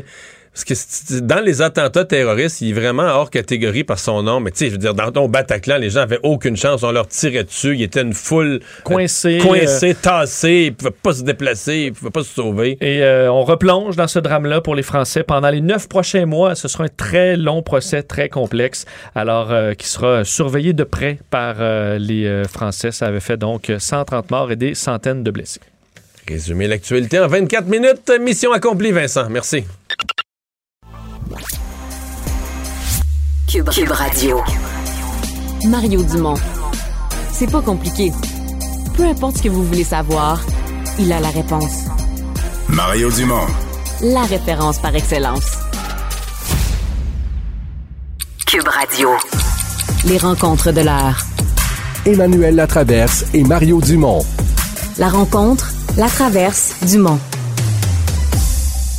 Emmanuel à travers se joint à Mario et moi. Bonjour Emmanuel. Bonjour. Bonjour. Euh, dans quelques heures, c'est le deuxième débat en français, mais deux heures avant ce débat-là, les conservateurs vont finalement dévoiler leur cadre financier. C'est un peu, euh, c'est un peu particulier, si je me trompe pas, Emmanuel, mais toi, tu as déjà ces chiffres-là. Mais moi, je dois t'avouer, je trouve ça très habile. On est en campagne électorale, là, tous les coups sont permis, là, on voit comment ça se passe. Donc, les, les conservateurs nous ont donné à nous, la presse, leurs chiffres à 3h30, 15h30 cet après-midi. La presse, dont je suis, on a eu droit à un briefing technique de une heure de temps pour nous expliquer les chiffres, tout le reste, le Bataclan. Tous les articles seront prêts pour 18 heures. 18 heures, c'est à 2 heures du débat. 18 heures, les chefs sont déjà en train de se préparer, de rentrer, d'être dans leur bulle, etc. Donc, le but de l'exercice, c'est quoi? C'est de donner des munitions à M. Autour pour qu'il rentre au débat ce soir sans dire j'ai un plan, mais pas capable de nous donner des détails, sans donner le temps à la, à la machine libérale de vraiment aller dans le détail de ce qui marche ou ce qui marche Et de pas. trouver s'il y a des failles, là, ouais. Non, c'est assez habile. Mais c'est tu vois, hey, là, faudrait. J'ai tellement pas de mémoire des événements, mais je pense que j'ai déjà fait ça, moi aussi. Je pense, que je l'ai déjà. Je pense je l'ai déjà. fait. Je pense que je l'ai déjà fait sortir un cadre financier. Peut-être pas le- à deux heures, par exemple, mais le matin d'un débat, là. C'est pendant que j'étais en préparation des. Pour des prendre gens- les autres de vitesse. Des gens de l'équipe économique. Parce que c'est un peu parce que ton cadre financier, c'est tu fais, tu marques jamais de points avec ça. là. Toi, tu le sors, là, même s'il est bien fait, les adversaires vont dire T'es cohérent dans son cadre financier, il y a telle affaire, telle affaire. C'est toujours bon. C'est rien que bon pour les adversaires. Toi, toi, tu peux pas te vanter de ton cadre financier. là. C'est juste Je du- sais pas, moi, je vais t'avouer, peut-être que c'est parce que je suis, euh, que je suis fatiguée de la campagne, là, je deviens crédule, là, je sais plus. Mais moi, quand je l'ai lu, la réflexion que je me suis faite, c'est que vendredi matin, à cause de comment un cadre financier est, présenté en général, moi, j'ai vu ça en me disant, Monsieur O'Toole, il peut relancer, il peut reprendre la route vendredi matin en présentant son plan de manière différente chez Salapi. C'est quand le cadre financier, tu plus dans des promesses à la pièce, là, tu sais, euh, deux piastres pour Mimi, quatre piastres pour Roger, etc. Là, tu sais, t'as, t'as des, t'as l'innovation, t'as la santé, t'as le ceci, tu sais, t'as, t'as des, du financement groupal, là, par enjeu, avec des chiffres, avec une stratégie Ouais. que là, tu as les moyens d'expliquer. Euh, il est assez, en termes de, de marketing politique, là, il est, il est bien fait à ce chapitre-là, je dois le dire. Oui, parce que là, les conservateurs, quand même, font, font de la peux- dépense, mais est-ce que Mais les. Tu peux pas nous dire ce qu'il y a dedans, mais là, il n'y a pas, mettons, une bombe comme euh, ils reviennent plus à l'équilibre budgétaire dans 10 ans. là. ils reculent pas. Ça, c'est conforme à tout ce qui a été dit jusqu'à maintenant. Non, il n'y a pas de bombe. Il y a- en tout cas, il va y avoir du problème avec une coupe d'affaires, là, c'est mon opinion, ça je peux te le dire. Euh, Il n'y a pas de bombe. Puis, tu sais, quand je vous ai fait le jeu là, de lire toutes les, les dépenses dans le plan libéral, là, puis ça durait huit pages, là, mais là, je pense que je ne vais rien brûler là, en vous disant que La liste est très, très longue parce qu'il dépense quand même beaucoup, beaucoup. Là. Ça, tout le monde en a fait. Mais il y en a juste constat, le- six pages. Il est plus raisonnable que Non, même pas. Même pas. C'est Ah. c'est quand même plus raisonnable. Mais OK. Plus raisonnable ou moins... très habile. Plus raisonnable ou moins déraisonnable si on considère qu'on est qu'on a fait un déficit de 350 milliards l'année passée, là? Ben, il est moins déraisonnable. Ah, bon. Je me le disais Mais- aussi. non, mais ob- objectivement, entendons-nous, là, c'est pas un parti conservateur de Stephen Harper. Là. Je veux dire, on n'a qu'à regarder les promesses qu'il a faites jusqu'ici. Ben oui, ben oui. C'est un gouvernement qui promet de dépenser, tu sais, d'être très activiste encore dans la société. Là, on n'est pas dans la droite, on est vraiment dans le centre droite, là. Euh, mais en ayant ces chiffres, moi, je pense c'est que ça va donner les moyens à Erin O'Toole d'essayer de dire aux Canadiens, regardez, on est capable d'intervenir dans la société, on est capable d'avoir un cœur, de l'empathie, de la compassion, sans, euh, sans jeter de l'argent par, par les fenêtres et en étant plus raisonnable, en étant plus discipliné, parce qu'il n'y a tellement aucune discipline dans le plan des libéraux qu'objectivement, c'est pas difficile d'être un petit peu plus discipliné, tu sais. Pense Et que les- ce sont ces électeurs-là que les conservateurs veulent aller chercher.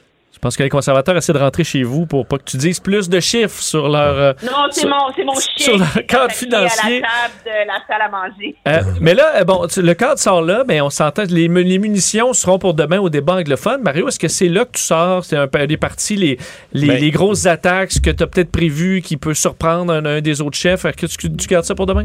Non, je Non? sais pas. Je- Ouais, je pense qu'aujourd'hui va être une pratique probablement. Les, les chefs, là, c'est demain. Là. À part, à part Yves-François Blanchette, pour les autres, c'est sûr que écoute, les trois quarts des électeurs sont anglophones, puis il y a juste un débat en anglais, puis il est demain. Fait que c'est sûr qu'aujourd'hui, ils vont pas vider le carquois. Là. Ils vont pas prendre toutes les flèches, c'est certain. Mais quand même, moi, je pense O'Toole, doit- il y a une pression. La, la pression. que la machine, là. Ouais, la pression était sur Justin Trudeau, qui avait les, les- qui était acculé au pied du mur euh, il y a une semaine au face-à-face TVA.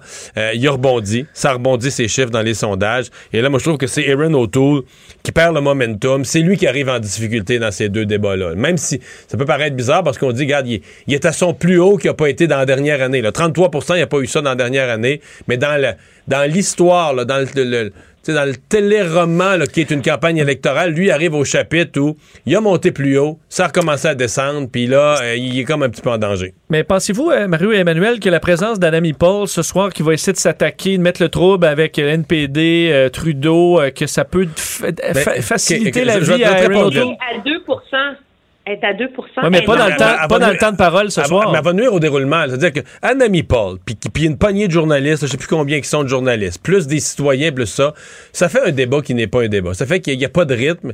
Et c'est vrai que pour chacun des chefs, à mon avis, c'est plus dur de marquer des points. C'est ça l'affaire, c'est qu'il n'y a pas de rythme. Tu es toujours arrêté, t'es toujours un autre qui prend la parole, puis c'est ça. C'est- difficile de, de- de marquer ton coup. Là. Ce qui est très euh, difficile. Moi, dans notre Jean-Marc Léger, dans son sondage aujourd'hui, là, qui a été publié par le National Post, moi, je vais dire, je vois aucune bonne nouvelle pour aucun des chefs là-dedans. Mais c'est quoi, c'est tout bon pour M. Trudeau, non? Non, ben non, jamais de la vie. Juste, premièrement, Justin Trudeau, il est quand même juste à 33 là. Donc, on peut dire, OK, il y a les moyens de sauver les meubles, là, mais il n'y a pas les moyens, avec ces chiffres-là, de faire élire plus de députés qu'il y en avait avant de partir. Donc, il Non. est encore un premier ministre qui a sabordé son gouvernement et qui a raté son coup. Avec ces chiffres-là, Andrew, euh, Aaron O'Toole, il gagne pas plus. Puis avec ces chiffres-là, euh, ce qui est inquiétant, c'est qu'on parle des débats, les débats, les débats. Il y a seulement 42, 41% des gens sondés qui sont susceptibles de regarder le débat. Ouais, mais ils vont en entendre parler. là. monde, là. Tu sais qu'il y a des gens qui changent leur vote. Il y a des gens qui changent leur vote après un débat sans l'avoir regardé parce qu'ils ont entendu dire qu'un tel chef, un tel chef là, pour qui il y avait une opinion favorable, il, été vra- il est vraiment faible au débat. Puis le fait d'en entendre parler, c'est assez, con- tu sais, ça les convainc C'est les deux débats. Mais ce que, ce que moi, je pense que, de toute façon, ce ne sont pas des bonnes nouvelles pour aucun des deux chefs, parce que les libéraux mènent à peine en Ontario, mais tirent beaucoup de l'arrière dans le 905, qui est la ceinture autour de Toronto. Euh, Justin Trudeau a réussi à stopper Aaron O'Toole, mais il n'a pas réussi, lui, à reprendre beaucoup de poils à bête parce que quand même, tu sais, nous, on, regarde ça comme analyste, on se dit, bah, ben, finalement, dans la dernière semaine, euh, Trudeau, il a, bien fait, tu sais, ça, ça a mieux été, sa campagne. Mais il y a quand même toujours bien 40% des électeurs dont l'opinion de Justin Trudeau s'est détériorée dans la dernière semaine. Fait que c'est comme si ça va mal pour tous les chefs en ce moment. Oui, parce que M. Singh, M. Singh, c'est reparti en descendant aussi. Là. C'est- Ses gains, ça s'est effrité beaucoup. Là. Oui, M. Singh, il gagne pas là, son comté de Davenport dans le centre-ville de Toronto avec ces chiffres-là non plus. Là. Alors, c'est comme si les Canadiens sont vraiment désintéressés par cette campagne-là, sont frustrés, sont lassés de, l'offre politique qui leur est faite. Puis là, ils sont tous là, les chefs, en train de ramer dans la gravelle, tu sais. Et donc, c'est ce qui fait que c'est quand même une campagne électorale assez... euh, c'est un climat politique assez surréel et très difficile, moi, je pense, pour les chefs de parti en ce moment-là. Si on a. euh, ça, c'est peut-être quelque chose, peut-être d'avance, c'est peut-être quelque chose qu'il faudra discuter après ces deux débats-là, puis la fin de semaine, la semaine prochaine ou l'autre, mais t'as toujours l'hypothèse dans une élection d'un taux de participation très bas. Mais quand je dis très bas, là, plus bas qu'habituellement, et où là, euh, tu peux avoir des surprises. C'est-à-dire que si le vote d'un parti est particulièrement statique, reste chez eux, bouge pas le jour du vote, va pas, se déplace pas versus un autre, euh, t'as des surprises dans les. t'as des- C'est-à-dire que par rapport à ce que tu as eu comme sondage, t'as des surprises dans le décompte des votes. Parce qu'il manque du monde, là. Il, manque, il, manque des, il manque des joueurs. Là. Et là, ça, ça pourrait devenir une nervosité, euh, tout, tout parti confondu, mais une nervosité de fin de campagne. Euh, si c'est plate, nos électeurs sont un peu démotivés, les gens ont l'impression que cette élection-là n'aurait pas dû avoir lieu, etc. Euh, chaque parti va être nerveux de voir ses électeurs amorphes. Oui, ben c'est, c'est une, je veux dire, les, stratèges, je te dirais qu'à partir de hier là, et aujourd'hui, là, la campagne, on va parler des chefs, etc., blabla, mais la vraie campagne se transforme en une lutte de terrain. Là. Je veux dire, les, machines de get out the vote, le GOTV, comme ils disent en anglais, là, euh, ils sont supposés en ce moment être en train de faire sortir leur vote pour le vote par anticipation déjà vendredi, samedi, dimanche. Euh, et dès que dès que les débats vont être finis, les partis vont être obligés de commencer à faire des choix stratégiques difficiles. Dans quel comté on, on enlève des ressources pour aller sauver un autre comté, pour aller aider un tel, parce que là, on a peut-être une chance de gagner. Là, on rentre dans le côté, dans la phase très, très, très euh, tactique, je dirais, de la campagne électorale. Et, euh, et on rentre aussi dans la phase où c'est important là, maintenant pour les chefs de commencer à essayer de consolider leur vote. Là. Et moi, euh, je souhaite à M. Trudeau qu'il trouve une façon de se libérer des manifestants. Et je souhaite à M. De sortir de son studio embarré à Ottawa. Là. Est-ce qu'il y a un sujet qui va ressortir du lot euh, ce soir euh, auquel on ne s'attend pas? On parlait du dossier autochtone, la question de l'environnement et on- l'éternel débat. Est-ce que- est-ce qu'on fait en élection encore? Est-ce qu'il y a quelque chose qui va coller ce soir? Oh, mon Dieu, c'est. Je veux dire, regarde, personne n'aurait prévu qu'au débat de, au face-à-face de TVA sortirait l'enjeu qui ferait basculer la campagne d'Aaron O'Toole, puis que ça soit une phrase à la toute fin sur les armes d'assaut. À la page 96 du programme. là.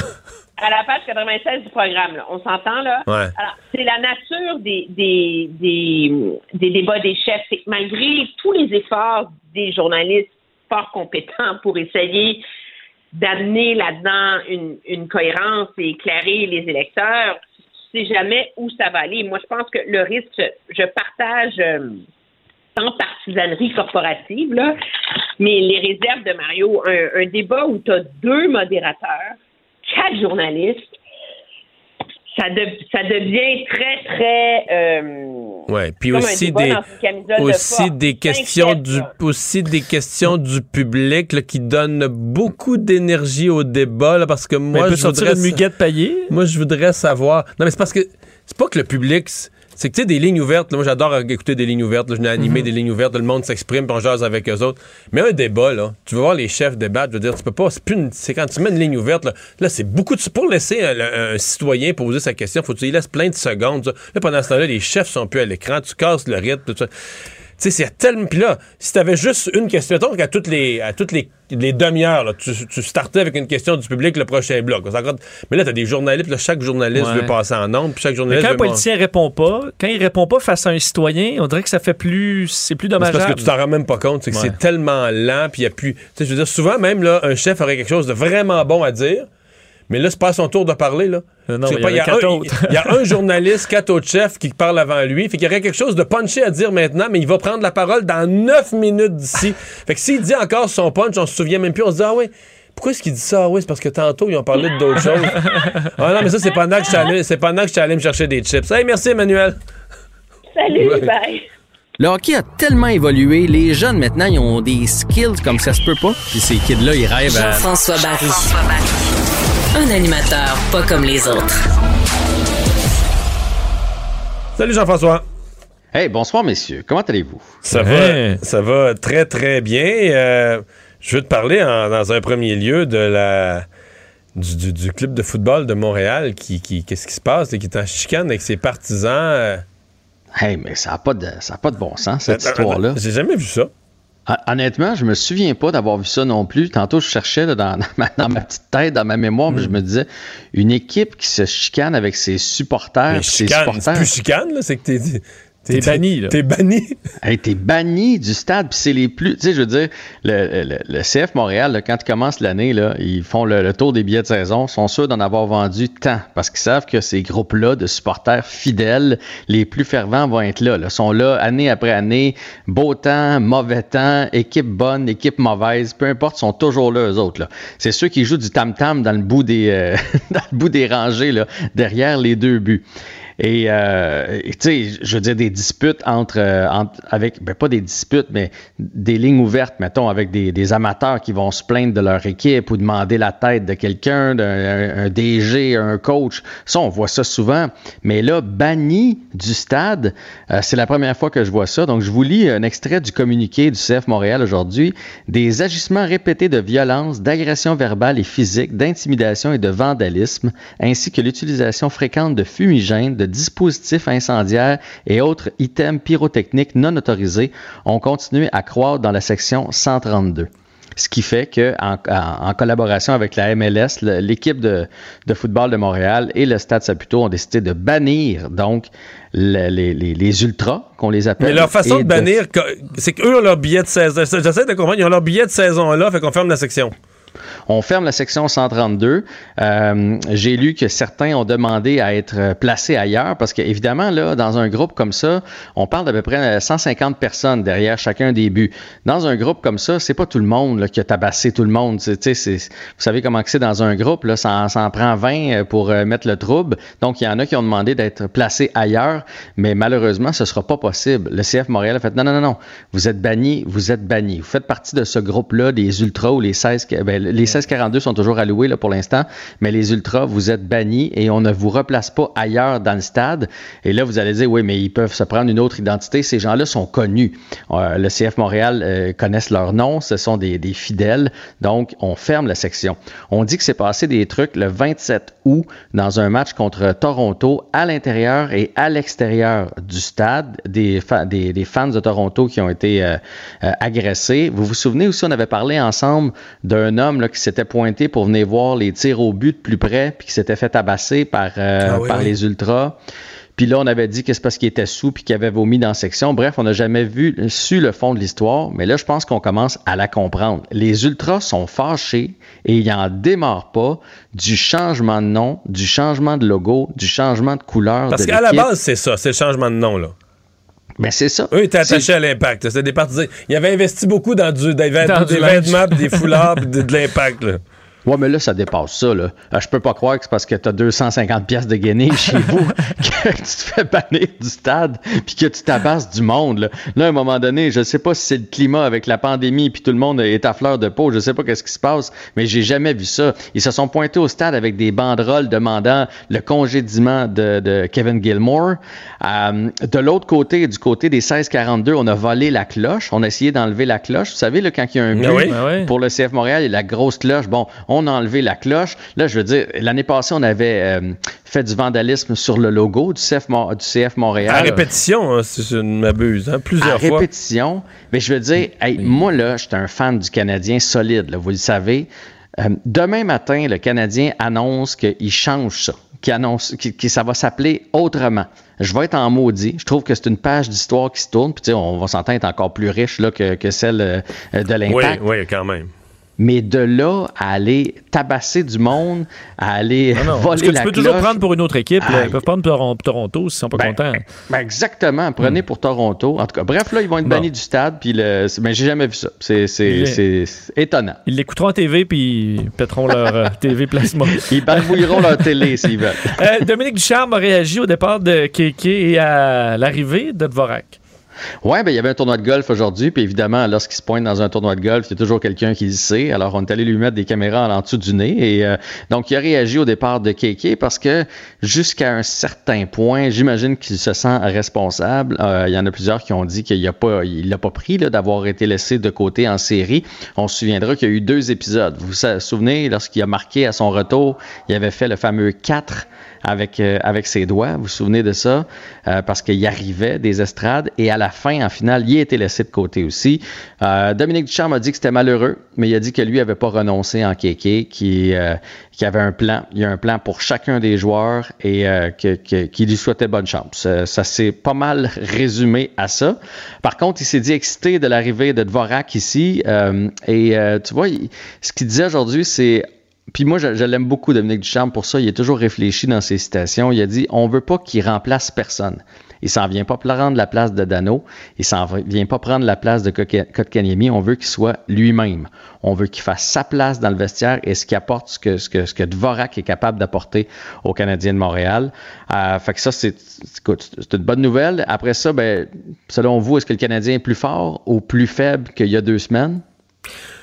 J'ai de la misère à me faire une idée. Je pense pas que. Mais, mais c'est parce que. Si tu me poses cette question-là, plus fort ou plus faible que l'année passée, mettons. Ah, ben, Ben, là- je peux pas te répondre parce qu'il y a eu deux équipes. L'équipe de la Mhm. saison régulière, c'est une équipe bien ordinaire, de milieu de peloton, qui a fait les séries par la peau de la peau des fesses. Puis l'équipe des séries, ben, je sais pas c'est quoi. Mais moi, tu me connais, j'ai un joueur. Moi, je pense que l'esprit de cette équipe-là, c'était Corey Perry. Puis quand ils ont perdu Corey Perry, c'était devenu, c'était redevenu l'équipe de la saison régulière, de toute façon. Je pense que c'est une équipe à peu, près, à peu près équivalente, mais sauf dans une division plus forte. Donc, une équipe équivalente, pas à celle des séries, là, à celle de la saison, qui va se battre pour une place en série, mais dans une division plus forte, ça se pourrait qu'il en manque. euh, tu sais, qu'on l'échappe par un élastique de short, comme on est rentré dans les séries par un élastique de short. Là, tu comprends? Ouais, ouais, on a Caulfield de plus. Voyons voir ce qu'il va réussir à faire. Mais, mais tu sais, Dvorak, à mon avis, prend la place de Dano. Euh, il, il va combler le, le- le- le trou que Dano a laissé. Il est capable de jouer contre les meilleurs trios adverses, apporter un peu d'attaque. Mais qui prend la place de Kotkaniemi?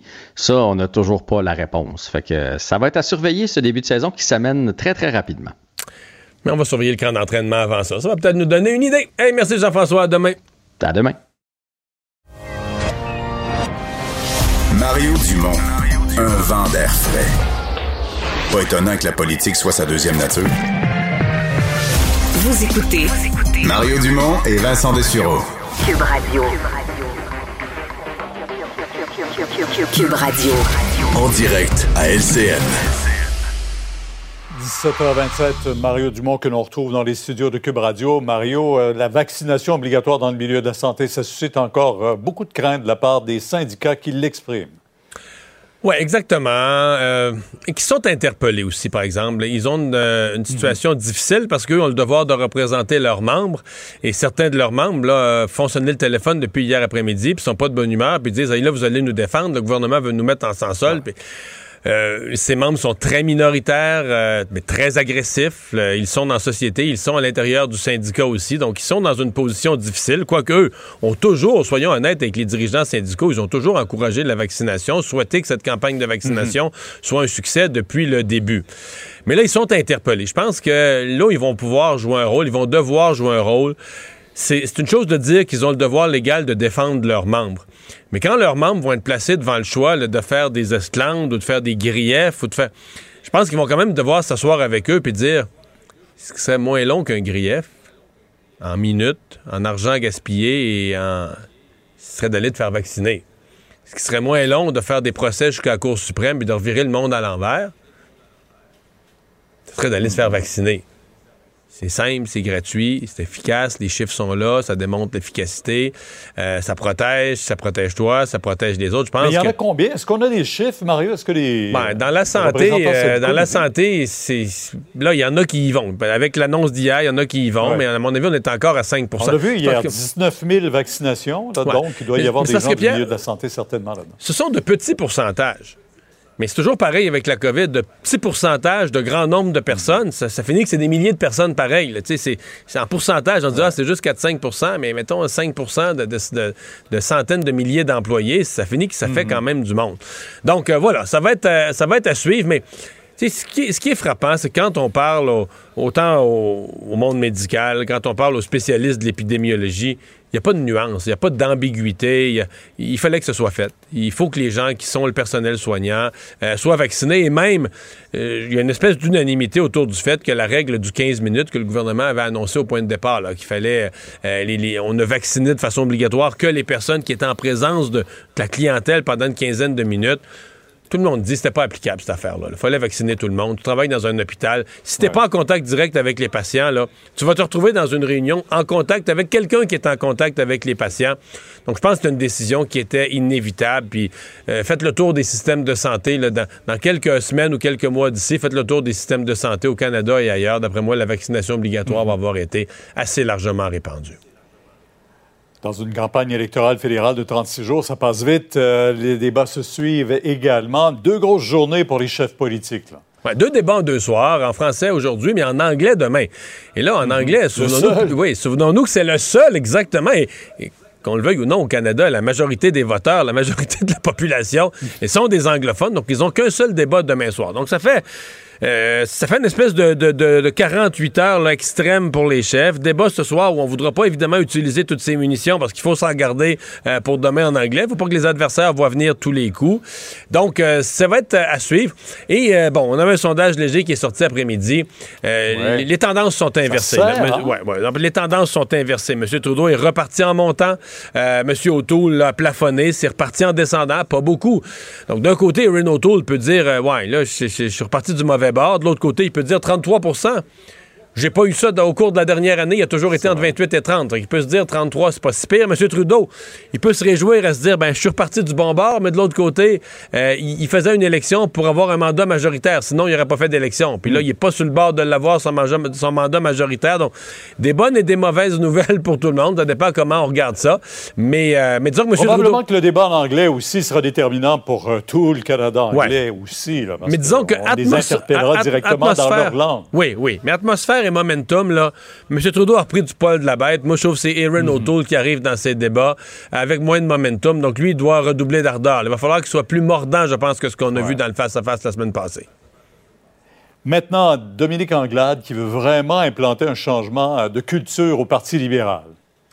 Oui, exactement. Donc, euh, qui réunit son caucus, euh, elle a quand même, on le sent, là, tu sais, puis on les suit sur les réseaux sociaux, les députés libéraux ont retrouvé une fierté, ont retrouvé une énergie, euh, ils se sont promenés dans les cantons de l'Est euh, en équipe, donc on sent un esprit d'équipe.